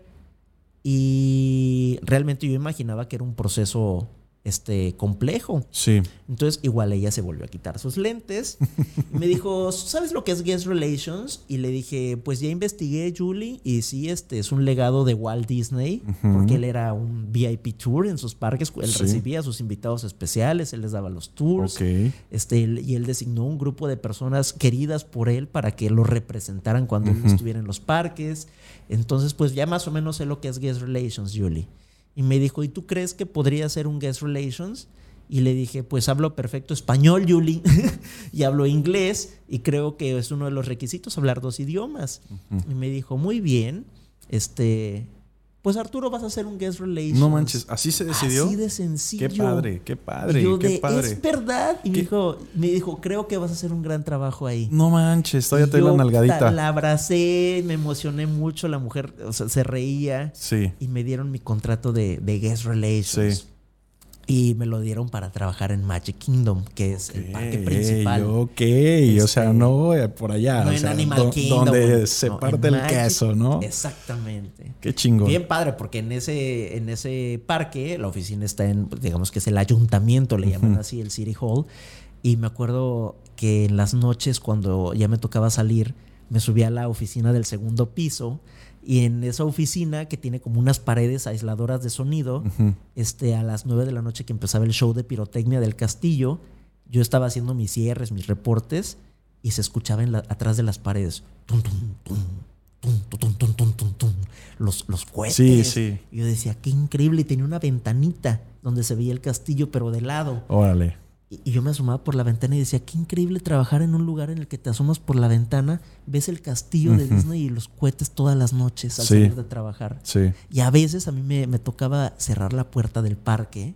No me este, digas, qué experiencia. último ¿Qué, visitante. qué experiencia. O a veces me tocaba abrir la Y puerta. recibir al primero. primero. Arturo, qué O sea, era oportunidad, qué, qué experiencia, no hombre, qué experiencia. Es maravilloso lo que nos estás compartiendo, te lo agradezco muchísimo. Sobre todo te agradezco que no te quedes con nada, porque lo noto. Noto que tú estás, o sea, te estás abriendo, estás platicando muchas cosas, muchos detalles que valoro bastante. Te Ah, lo muchas agradezco infinitamente. Fíjate nada más lo que lograste por atreverte. O sea, esa sencilla, ese, sen- ese sencillo acto, ese sencillo acto de decir, yo, yo voy- lo voy a intentar. Claro. Me creo suficiente y lo voy a intentar. Y yo creo que ahí tal vez recae el secreto, ¿no? Que te sentías suficiente para.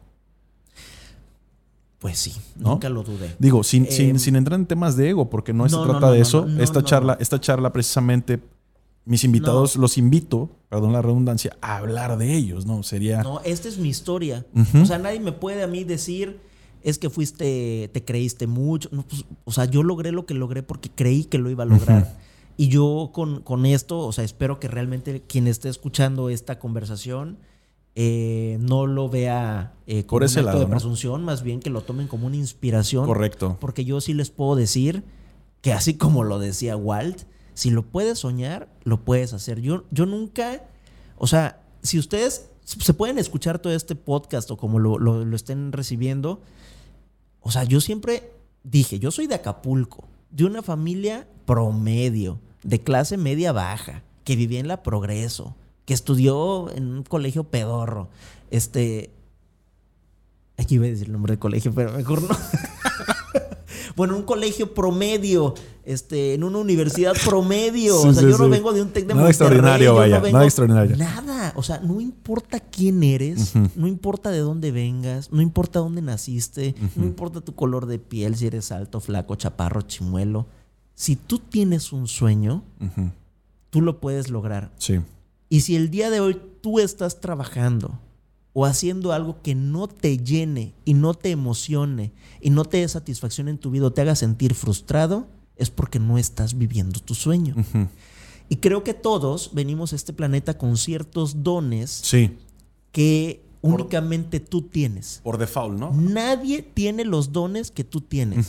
Si el- tienes el don de hablar, si tienes el don de cocinar, si tienes el don de editar, si tienes el don de diseñar, si tienes el don de hacer vestidos, de cortarle el cabello. O sea, nadie lo va a hacer igual que tú. A lo mejor muchas personas hacen lo mismo que tú, Sí. pero nadie lo va a hacer igual que tú y ese es tu don.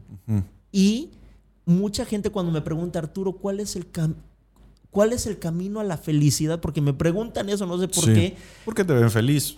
A lo mejor, y mi respuesta automática es hacer lo que te gusta. O sea, y hacer lo que te gusta es usar tus dones.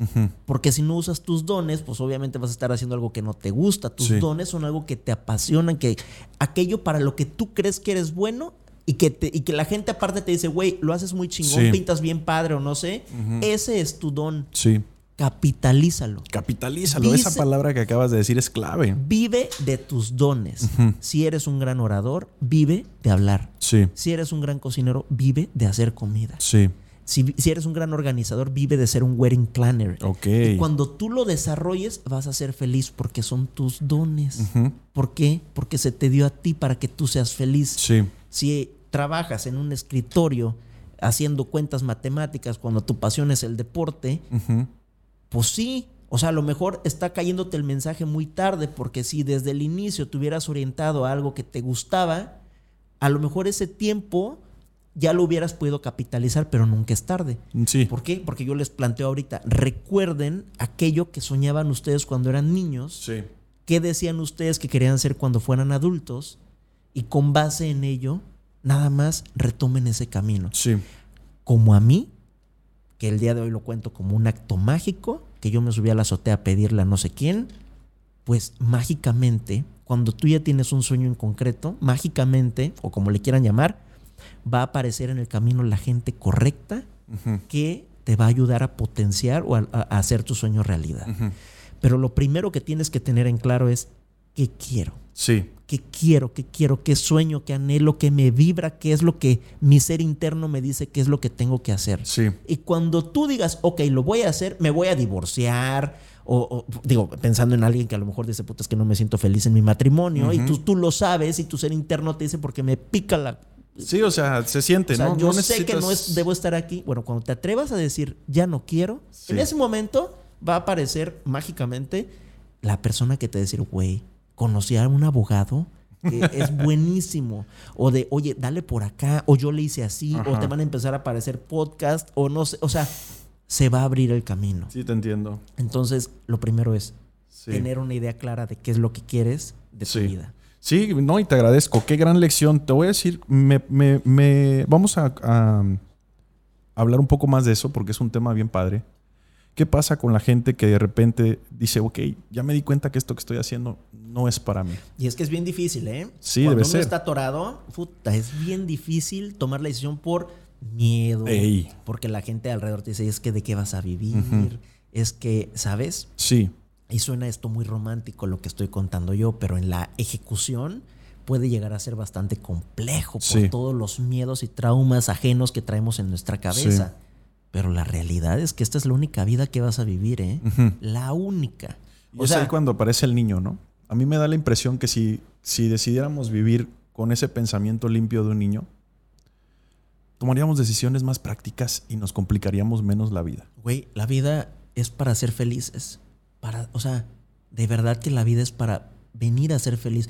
Como yo no tengo ideas y creencias religiosas, eh, me doy cuenta que mi vida se hizo mucho más feliz cuando dejé de creer en estas ideas. Pero a ver, no, iba por allá mi plática. Pero está interesante. A, ¿eh? a, lo que yo iba es que me liberé mucho cuando entendí que esta va a ser mi única vida. Porque de la única persona que sabemos que reencarnó, pues no hay ni evidencia. Entonces, o sea, no hay una resurrección de los muertos o un más allá. O sea, nadie ha, a nadie ha venido a decirnos que hay este vida en otro mundo o en otro, que es así la vida. En otra dimensión. Así o, es. o sea, tú te mueres y se acabó. Y es bien difícil sentir que la vida no tiene sentido, pero la vida no tiene sentido. Entonces, como sé que esta es la única vida que voy a vivir, pues yo sí le echo ganitas para tratar de disfrutas al máximo. Este, libre de, de, cosas que sean contaminantes, dañinas, oscuras, que te vayan a que me resten en lugar de que me sumen. Eh, y trato de, eh, pues sí, vivir, o sea, predicar con el ejemplo. Y no es que yo quiera andar predicando, ni mucho menos. No es mi interés venirle a cambiar la mente ni la vida a nadie más. O sea, mi, mi, mi, único objetivo en esta vida es ser feliz para mí, no para los demás, sí. a mí. Sí. Eh, y con base en esto, este, creo que, que mi vida ha tomado mucho sentido de felicidad. No estresarme ni por problemas de mi familia, ni por problemas ajenos. Y no es que me haga un irresponsable o un evasivo o un... Pero cada quien tiene sus pedos porque te repito que uno no tiene lo que merece tiene lo que negocia. Y cada quien vive la vida que está viviendo debido a las negociaciones que hace día con día con la vida y con los demás. O sea, si el día de hoy estás en una posición en la que no eres feliz, estás en esa posición por todas las decisiones que has tomado en tu vida para llegar a este punto. Sí, correcto, totalmente. Entonces, a partir de hoy, que a lo mejor estás escuchando esta experiencia mía, tienes la oportunidad de decir, ok, ya me, me estoy dando cuenta que a lo mejor mi vida no es tan mágico, maravillosa o feliz, ¿cuántos días de mi vida me quedan para seguir viviendo esto? O, si puedo darle un giro para cambiar y poderla mejorar en cuanto a mis emociones. Sí, y que técnicamente cuesta el mismo esfuerzo pensar en cambiar o pensar en sostener la vida que llevas. O sea, técnicamente tú haces un esfuerzo en decir, quiero otra vida. Ok, el tiempo que te tomó y el esfuerzo es el mismo que dices, estoy mal, pero pues aquí voy a seguir. O sea, el mismo tiempo te está tomando. Quiero decir, si hacemos un cronómetro y calculamos el tiempo en el que el pensamiento llegó a tu razón, es el mismo. Lo que yo siempre propongo es que saquemos la cuenta cuántos segundos hay en un minuto y podemos hacerlo en las horas y en el día. Sí, como una amiga que me decía, es que creo que me quiero divorciar. Le digo, pues divórciate. Y dices que ya tengo 45 años. Y le dije, ¿y cuántos llevas de casada? Me dice, 25. Y le digo, bueno, pues a lo mejor es el momento de divorciar. Me dice, pues que ya son 25 años de matrimonio. Pues ¿cuántos ¿Qué más? quieres que sean otros 50? Así güey. Es lo que trato de, plantearte. O sea, ¿cuántos, ¿cuánto tiempo estás dispuesto a continuar en esa Si ruta. es que tengo 50 años viviendo en esta colonia o tengo me he dedicado 30 años a vender este producto, pues aquí eres si ya viste que no eres feliz en es- o sea, ¿qué quieres otros 30 años de la misma vida triste haciendo algo que no te gusta y viviendo con alguien que no amas? Así es. Y por eso te digo, rompamos el paradigma. Como tú, tú, así como, como me estás platicando, te has encargado de romper paradigmas. Y ya que lo ya que lo rompes una vez, ya te vas como gorda en tobogán. Por eso te digo que me da la impresión que tienes un método Es para un- vivir. Es una, no sé si desarrollas una habilidad, si desarrollas eh, cierta... Pericia. eh, no sé, pero eh, se hace un hábito entender qué te da... O sea, es, es, por ejemplo, trabajos, cuando me ofrecen un trabajo. sí, eh, a veces hay trabajos bastante bien remunerados. sí. Pero digo, esto me va a someter a un estrés que ya he vivido en empresas pasadas, que dije, me salgo de ahí porque ya no quiero vivir esta experiencia Sí. y voy a repetirla acá. No, No. prefiero esto de acá. Perfecto. A lo mejor me genera menos, pero me da más vida. Sí, sí, sí, sí, sí. El rendimiento, el costo-beneficio, ¿no? Ajá. si lo Entonces queremos aprendes plantear. a ser más selectivo Sí, eh, en cuanto a todo, ¿eh? Sí. En cuanto a todo. qué interesante. Te decía yo, 60 segundos en un, en un, en un bendito minuto, 60 posibilidades en un minuto tienes para cambiar tu rumbo. No importa la edad. Tenemos experiencias muy padres de gente que creció y que hizo toda su vida algo y que a los 60 años decidió hacer algo distinto y tiene un imperio, ¿no? Kentucky Fried Chicken, por ejemplo, que es una, una de esas historias. Y podemos decir muchas marcas que, que tienen historias similares, Eugenio ¿no? Derbez. Eugenio Apenas Derbez. escuché su historia y dije, güey, qué chingón este cuate. Este fue con Marta de baile y platicaron ahí. Él decía, es que yo en México ya tenía un imperio, la familia Peluche, el Sí. no sé qué tantos. El área de confort bien puesta, ¿no? Él era el, el rating total en la televisión mexicana, Sí. una persona de 50 y no sé cuántos años de edad. Sí. Y dijo, pues es que ya esto ya, Ya no me llena, ¿no? Yo quiero irme a las grandes ligas, quiero ir a Hollywood. Pero ¿cómo? Si ya soy un señor, ya tengo. Ya soy una. O sea, yo ya tengo familia, ya tengo hijos, ya. Sí. ¿Cómo le voy a hacer yo Sí. a mis 50 años llegando a Hollywood a tocar una puerta de una productora que van a decir quién eres? Ah, tenías un programita en México, no manches, ¿no? Pues se fue. Y yo ahorita, pero Eugenio Derbez. Sí, sí, sí. Entonces, es hacerlo. Es que este es. De verdad, que cuando uno comprende que esta es tu única vida, tu única. Qué padre poder decir, tuve una vida chingona. La disfruté al máximo, Comí ¿no? lo que quise comer, viajé lo que quise viajar, cogí lo que quise coger, Sí, sí, sí. con quien quise. O sea, eso es la vida, es lo que te vas a llevar. Sí. A decir, ay, es que, este, pues, a mí me tocó tener mi cruz. ¿Qué cruz? Ni qué nada. La cruz te la pones tú, Tú solito. solo. Y tú solo te la quitas también. Tú solito son creencias bien locas, ¿Crees bien que, antiguas. ¿Crees que, es, que realmente, digo, con todo respeto para los psicólogos, los coaches, propiamente soy coach, pero lo tengo en la mente. Yo creo que si la gente se pone en silencio y en silencio total, o sea, interioriza, no necesitaría al 100% un- un- alguien que les esté diciendo qué, qué es tan mal y para dónde, ¿no? Pues gran parte de mi enseñanza fue porque, eh, o de mi eh, práctica de vida, fue Sí. porque me he rodeado de la gente lo suficientemente empoderada para que me recuerden de lo que estoy hecho. Ok. Y mucha gente no tiene esta oportunidad. Mucha gente vive eh, métodos convencionales o vidas tradicionales porque no hay alguien que venga a su vida a cuestionarlos Sí. si lo que están haciendo es realmente porque ellos lo eligieron o porque se los impusieron, como el tema de la religión Sí. o como el tema de casarte o de tener hijos. O sea, ¿realmente han sido tus decisiones o han sido decisiones de alguien más que tú has tomado como Como tuyas? propias. Entonces, el tener gente valiosa que te rodee, que te diga, güey, ¿por qué haces esto? ¿Podrías hacer esto? ¿Qué te gustaría hacer? O sea, que venga alguien a cuestionarte y que te venga a decir, tú puedes, eso es algo bien valioso. Eh, entonces, es bien importante con quién te llevas, qué lees, Sí. qué ves, porque eso te puede hacer crecer como persona o te puede arrastrar a nunca hacer nada. Eh, gente que sabe que sus maridos las engañan o sus novios y, y ahí están por la apariencia. Güey, es un chinga tu... Ay, perdón, yo... No, tú, tú puedes decir lo que quieras. ¿eh? Este espacio madre, es, güey, me es estás así. poniendo el cuerno y las cosas como son. Y no merezco esto porque soy una persona valiosa. Y no le hagas más de pedo, ahí se acabó. Y se acabó. Y ya le das y te carpetazo evitas y- tu conflicto y me evitas a mí también el mío. Y a lo que sigue. Práctico. Güey, qué bonito encontrar después a alguien De verdad, qué bonito encontrar después a alguien que te diga, güey, te amo. ¿No? Y sentir otra vez que eres una persona valiosa. Valiosa. Pero el miedo de, ¿qué dirán? Es que encontraré. Y si lo dejo y, encuentro a alguien mejor. Exacto. Hombre, ¿y cuántos de esos, con cuántas de esas ataduras vivimos, querido Arturo? Definitivamente es muy enriquecedora esta charla. Quisiera pasar al tema. Es, también esa parte me interesa bastante. ¿Cómo fue que decides hacerte conferencista? Porque dentro de todas tus ocupaciones, porque eres de múltiples ocupaciones, puedes hacer muchas cosas. Digo, yo te disfruté como conferencista y lo haces excelente. ¿Cómo llegaste a, cómo te atreviste a, cómo decidiste ser conferencista?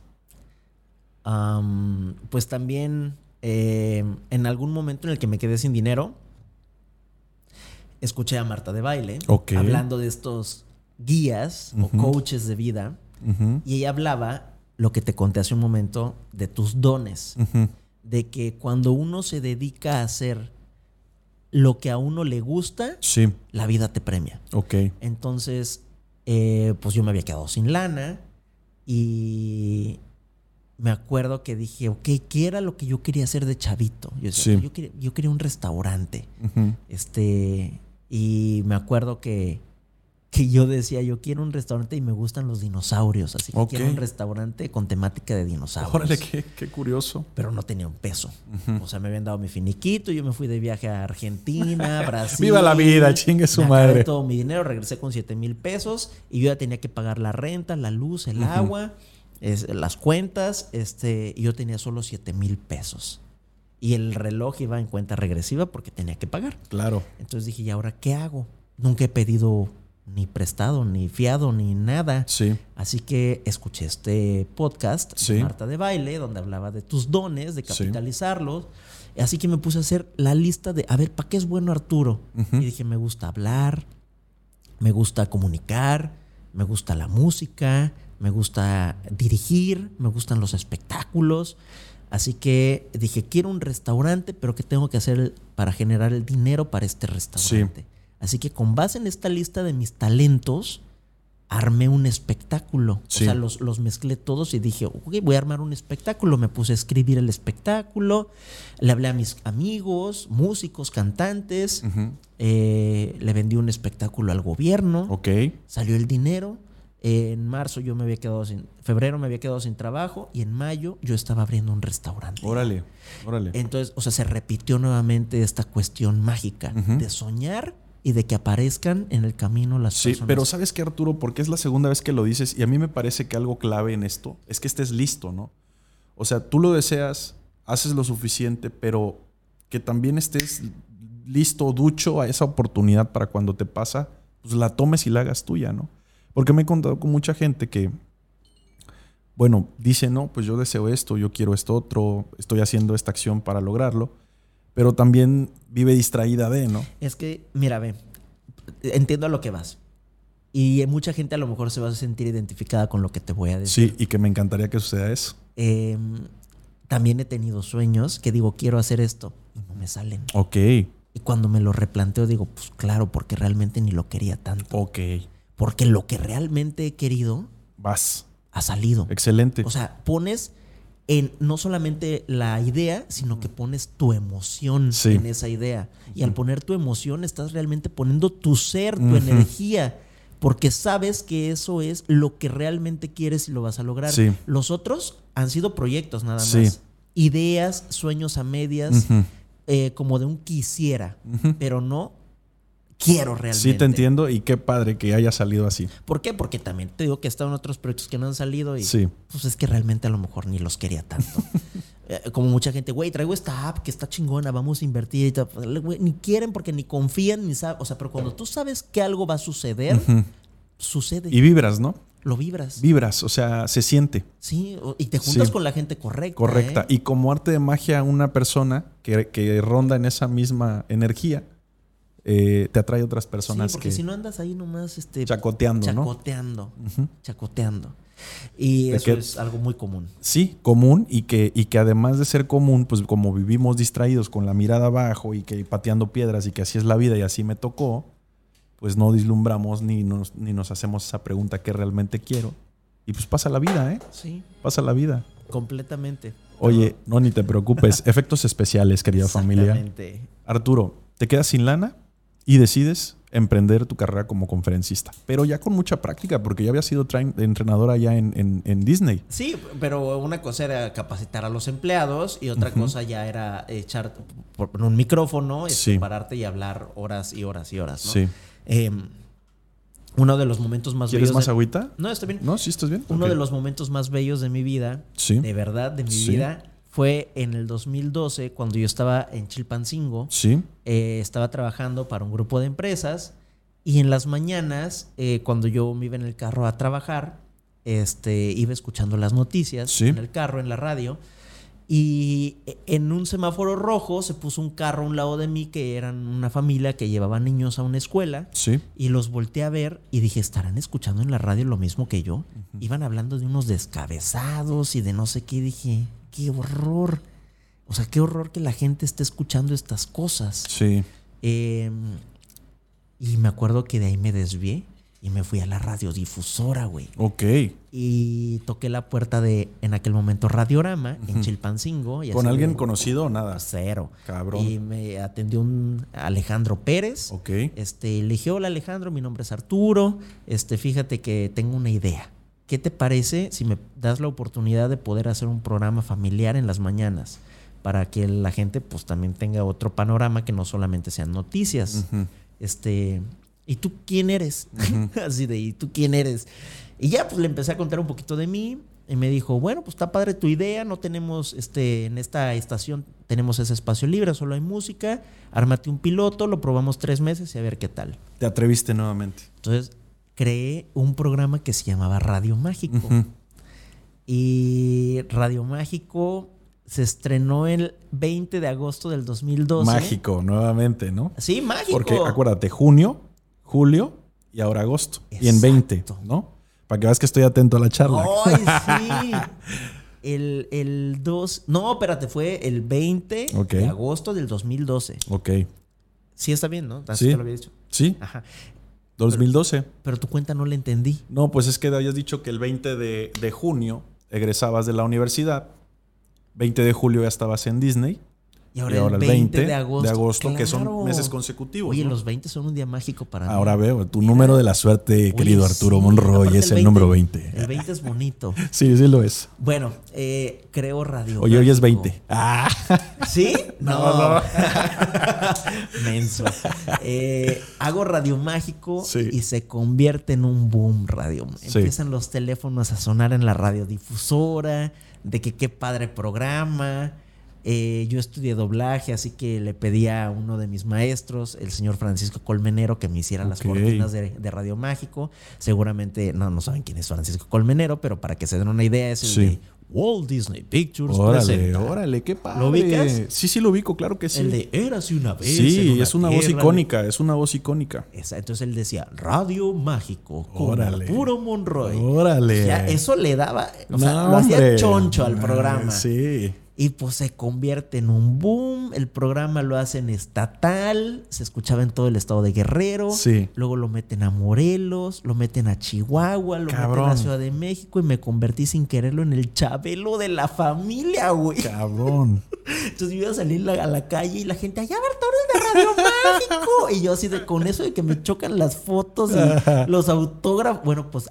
A ver, a ver, a ver, a ver, stop. No, yo era una ¿Neta? celebridad. Pero no, no, no, eso, eso todavía, güey. O sea, tú pasas en la calle y te dicen, no, no. Arturo, ay, por Dios, por cero. Dios.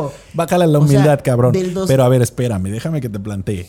¿No te gustan las fotos y los autógrafos? Te lo juro que yo, te lo juro, te lo juro que yo dije, no, este cabrón. No, no, no, no, no. Foto. No, me dan eh, un, este, una sensación de que me siento impostor. ¿Neta?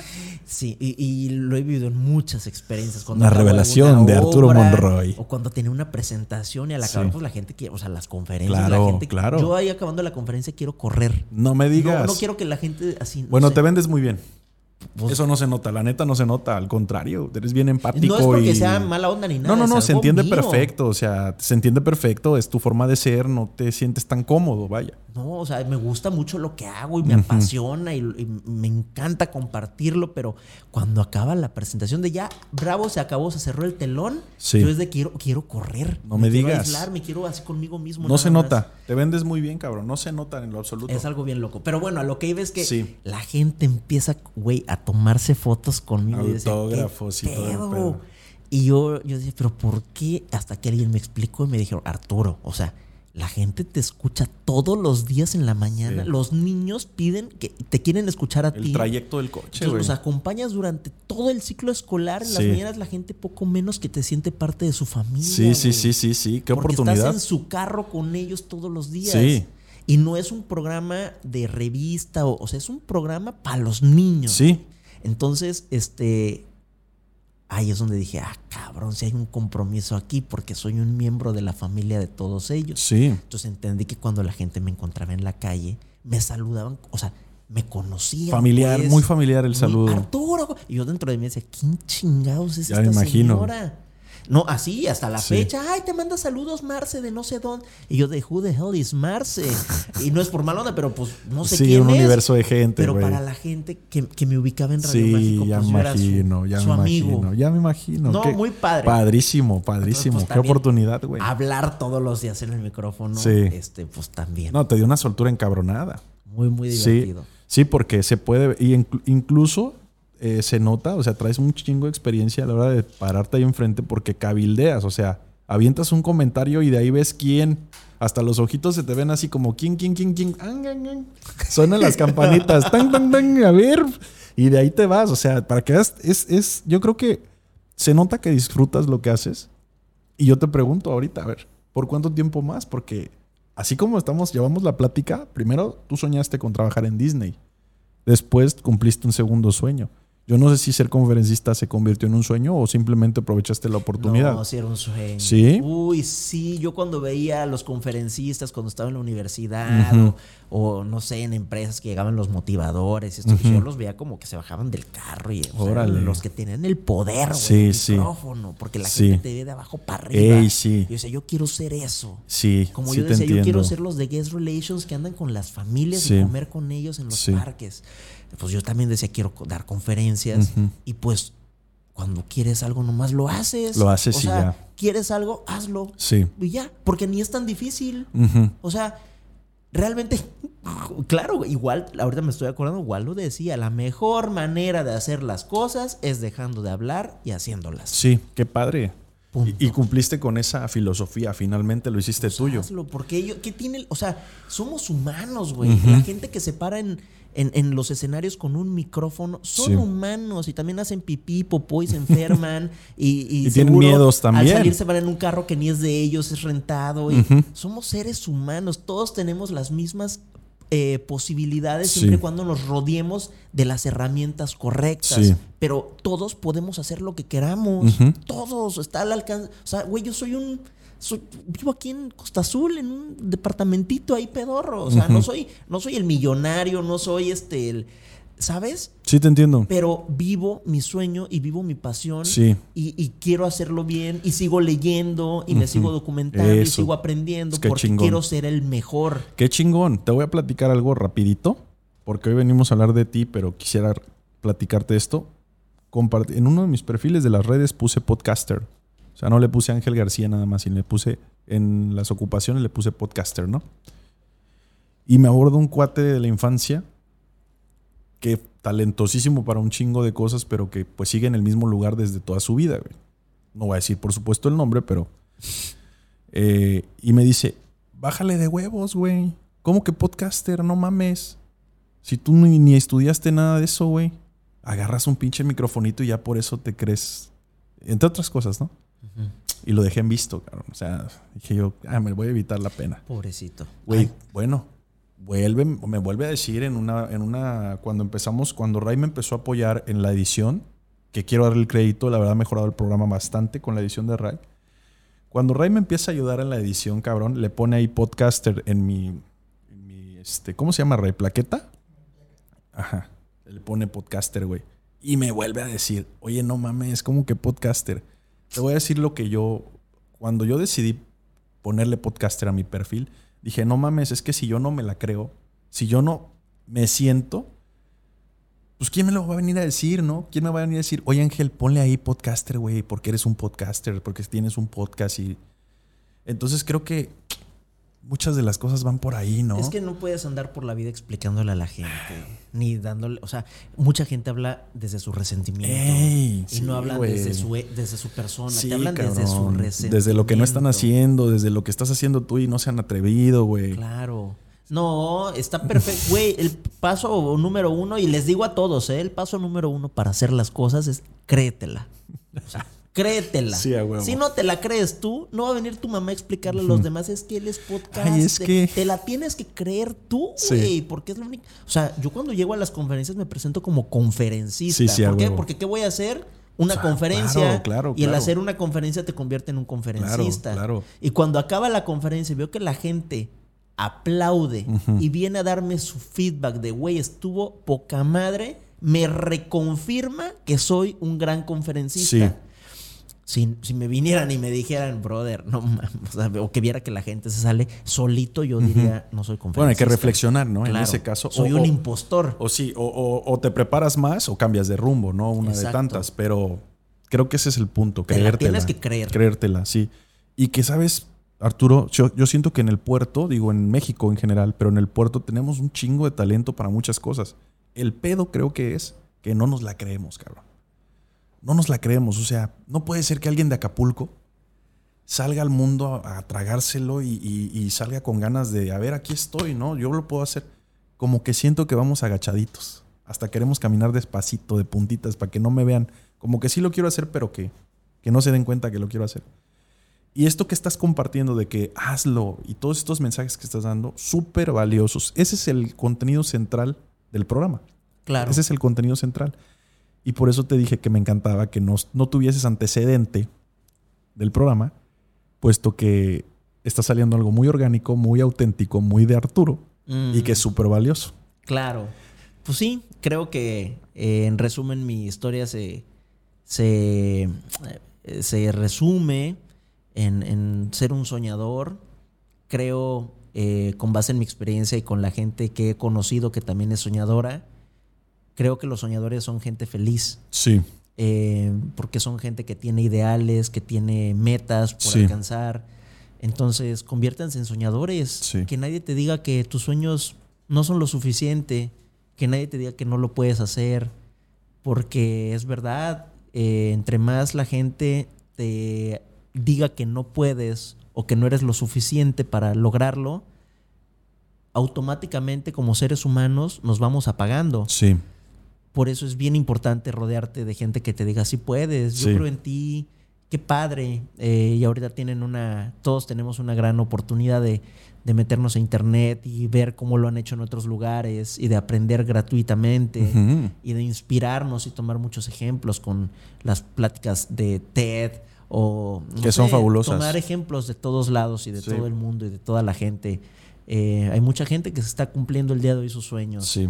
Y, y, pues no sé, o sea, ojalá y esta conversación pueda ayudarle a los demás a creer en sí mismos o en al menos eh, reavivar la flamita de entender que los sueños se pueden hacer realidad sin importar quién eres ni de dónde vengas, sin importar cuál sea tu sueño, si es chiquito, si es grande, si es si es tonto para los demás, si es divertido, si es aburrido. Es tuyo. Es tuyo. Es tuyo y es tu vida. Y, eso lo hace lo más especial, ¿no? Y, exactamente, y es la única vida que, te repito, que creo que vas a vivir. Yo digo yo, no creyente de reencarnación ni de seres mágicos. Sí. Este, entonces, eh, creo que eh, si tú entiendes que esta es tu única vida, pues ahí sí es donde te puedes poner las pilas para decir, no manches, la quiero vivir feliz. Claro, claro que sí. Me, estás regalando muchísimo tiempo. Tengo tres preguntas finales para ti, muy objetivas. Y con eso, si quieres, vamos dándole off a, esta, a este capítulo. La primera es, si tú vivieras al Arturo de ocho años que tomó la película de La Cenicienta a este punto de tu vida, ¿qué le dirías a Arturo con respecto a lo que lo que ha pasado? ¡Wow! o sea, si yo viera a ese Arturito, o, sea, o sea, porque me vino la, la imagen escena, güey, de Arturo sentado frente a esa televisión de caja grandota en la casa de mi abuelita, con el VHS metiéndolo y viendo Cenicienta sentado en el suelo. Yo me le acercaría y le diría, güey, ¿sabías que de grande tú vas a trabajar no mames. en esa empresa? Ya imagino la cara de Arturito viéndote hacia arriba, ¿no? O sea, si yo me hubiera dicho, alguien me hubiera dicho eso, hubiera potenciado muchísimo más todas mis habilidades y, que, me hubiera dicho, y vas a tener un programa de radio exitoso y vas a, eh, hacer tus sueños realidad. Este. Wow, ¿sabes qué? Me vino a la mente un pensamiento bien fuerte. Si quieres, compártelo. A mí me encantaría eh, escucharlo. porque creo que los hice realidad. Sí. Porque nadie en mi familia me dijo que no podía hacerlo. Órale. O sea, si bien no me dijeron los vas a hacer, sí. nadie me dijo que no, no te limitaron. Nadie me condicionó a, qué, a qué iba a hacer o a qué no iba a hacer. Quizá tenían una idea de lo que esperaban de mí. Sí. Pero nunca de lo que no esperaban de mí. Órale. Entonces, me siento un poco triste con respecto a la gente que a lo mejor de chiquitos levantaron la mano y dijeron yo quiero ser esto de grande o el otro, pero que los callaron. Sí. Y que les dijeron, no, tú no puedes ser piloto de avión porque eres pobre. Sí. O no, tú no puedes ser... Futbolista, ¿no? Que es algo muy popular. Porque eres mujer. Sí. O no puedes ser, no sé, porque... Estilista, porque eres hombre. Porque eres hombre.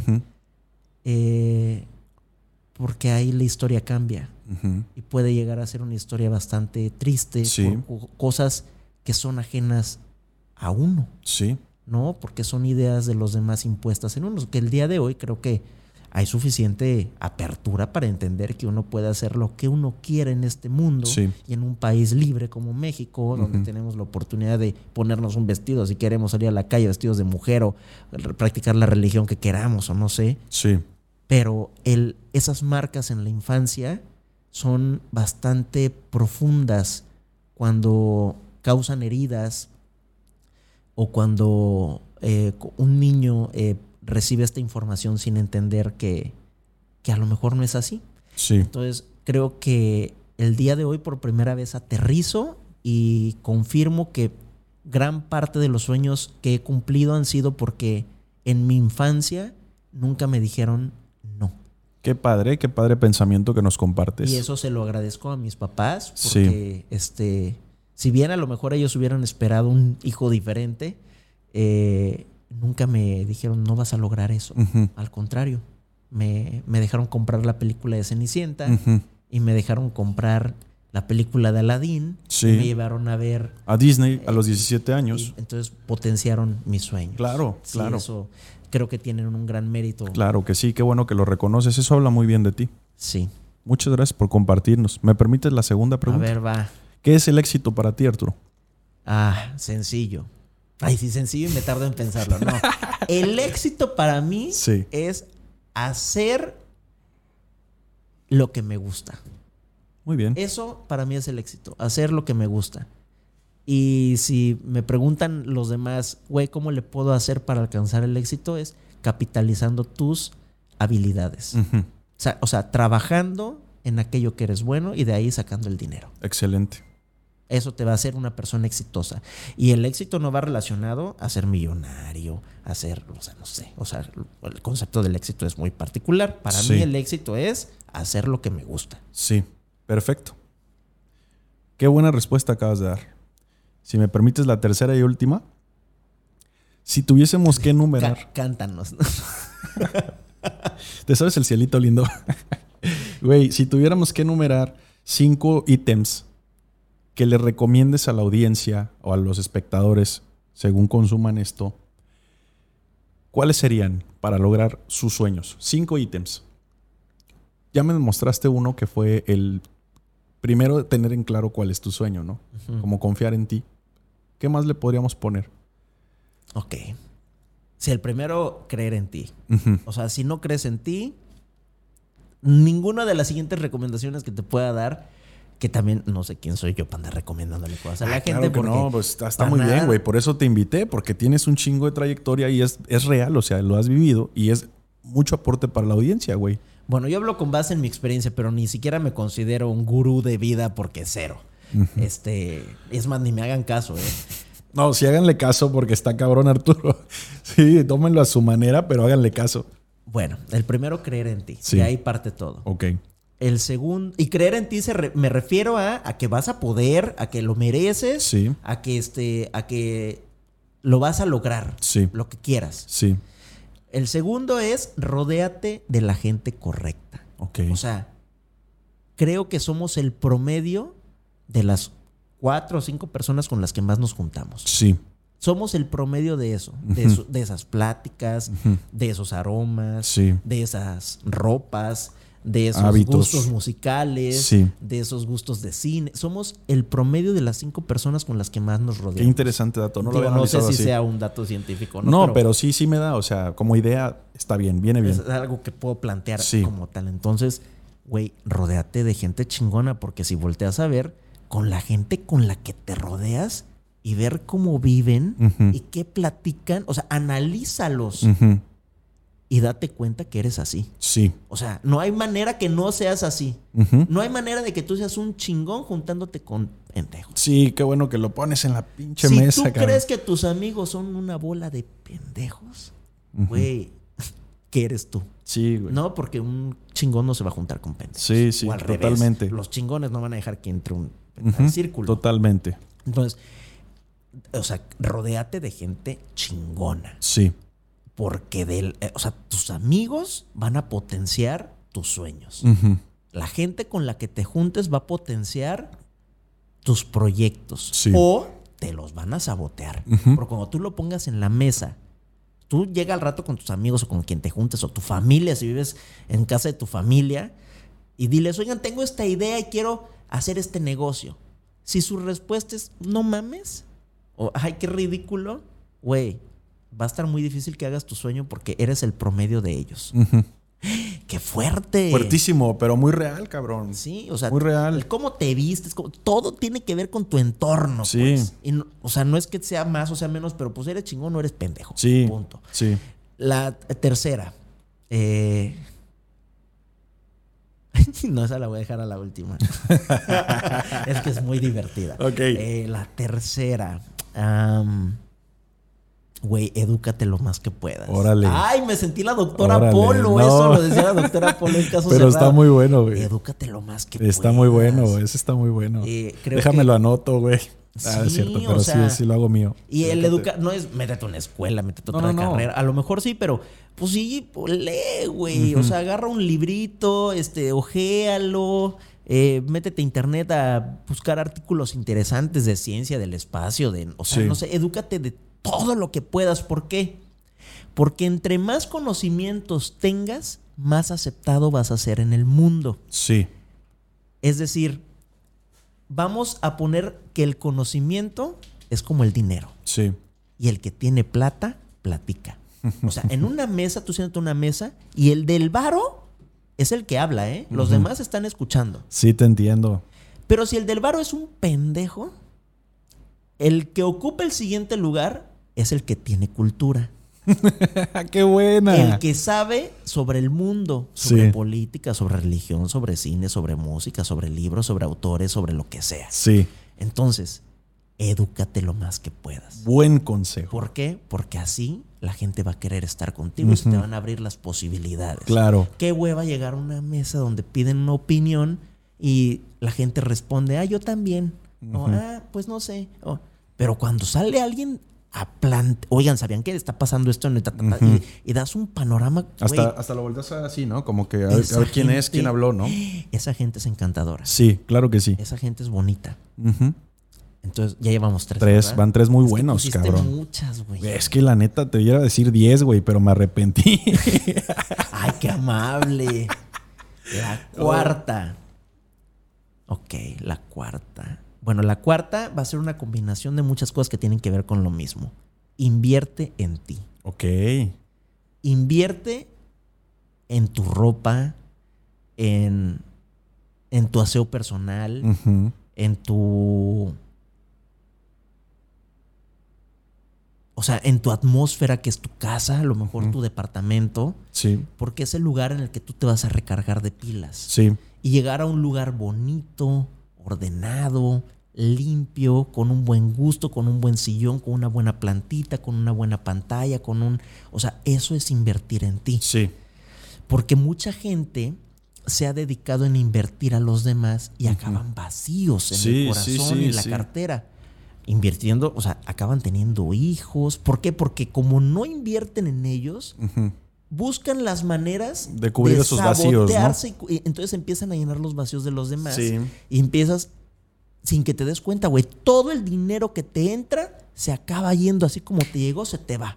¿Por qué? Porque tienes una esposa, tienes hijos, tienes gastos, tienes que pagar ta, ta, ta, ta, ta, ta, porque nunca te diste el tiempo. Y no lo ves, ¿no? De decir, güey, también estoy yo y puedo viajar y puedo pagarme. Entonces, si ahorita están todavía en el momento de hacerlo, usen su dinero para ustedes mismos. Perfecto. O sea, invierten en, un masajito, pague, consiéntanse un facialito, un, no sé, güey, porque esto te hace sentir que lo vales, que lo mereces, que eres una persona merecedora. Y cuando inviertes en ti, güey, pues, ¿qué, o sea, ¿qué mejor inversión puedes hacer en tu vida que en ti? Sí, sí, sí te entiendo el punto y la verdad, muy válido, porque incluso con la comida, ¿no? Yo soy mucho, o sea, el tema de la comida para mí es, es lo máximo, güey. Entonces yo decir, bueno, me voy a comer, son deliciosos los tamalitos, ¿no? Me como un tamalito, 21 pesitos. Pero cabrón, de repente quiero, no sé, güey, un sushi chingón, ¿no? Ah, huevo. Ay, perdón. una sopa chingona. Bueno, creo que ya dejé muchas groserías. O un corte, no, no hay pedo. Sí. Y, dices, güey, no, mejor me lo ahorro porque el fin de semana voy a ir a, tal lado. Y si quieren comprar algo, quieren al lado, no voy a ir yo porque no, no me va a alcanzar. Mira, esto me lo enseñó un amigo que de hecho viene llegando a Acapulco. ¿Oh, Se llama Rafael, es de Puebla. Ok. Y fuimos a Disney juntos. Viaje de adultos, los dos nos fuimos. De mejores amigos. Sí, de compas. Y él, allá en Disney, porque yo tengo mis hábitos en Disney, conozco muchas cosas bien padres y tengo como mis rutinas. Y él me dijo, Arturo, cada vez que viajes tienes que invertir un día de tu viaje en el mejor restaurante, en el más caro del lugar. Dice, es lo que hago yo. Le dije, ¿por qué? Me dice, Arturo, vamos a vivir esta experiencia. Entonces, pagamos, o sea, realmente yo no iba ni preparado para ese gasto, pero pagamos un restaurante espectacular, güey.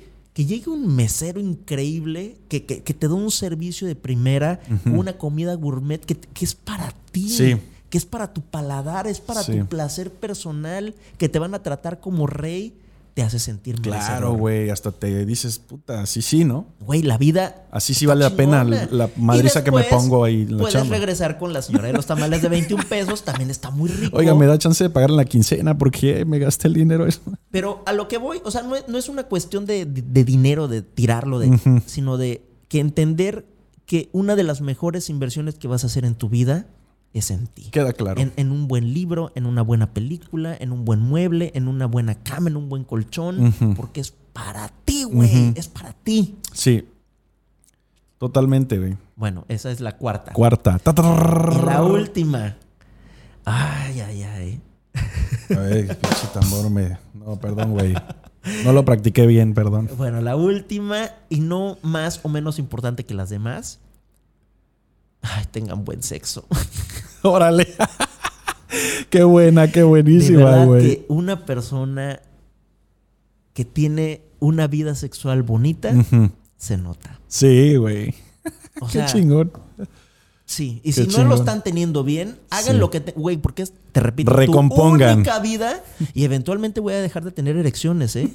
sí, güey. Qué bonito recordar que tuviste una vida sexual chingona. Sí, sí, sí, sí. Y no decir, puta, pues es que ni le olía bien. A decir, qué bonito. O sea, busquen. Creo que se nota cuando alguien tiene una muy buena vida. Ay, bueno, no es que yo vaya a, presumir ni nada, pero sí se los recomiendo. Inicia, inicia la nueva carrera del gurú del sexo. Arturo Monroy, se los presento. Bueno, pues ahí están mis cinco recomendaciones de vida. Genial. Creo que no dije ninguna espiritual. Todas fueron bien Eh, pero sabes que, no, no, no, no, pero sabes que detrás de eso sí hay una parte espiritual. La Arturo. del sexo. Sí, puede Sí, ser algo pero sabes que también el tema de invertir en, en ti mismo, o sea, digo, lo, lo materializaste de una manera, ¿no? Pero, o, o sea, invierte tiempo, dedícate tiempo, apapáchate, edúcate. Parte espiritual es educación también, conocer, ¿no? Pues sí, quizá.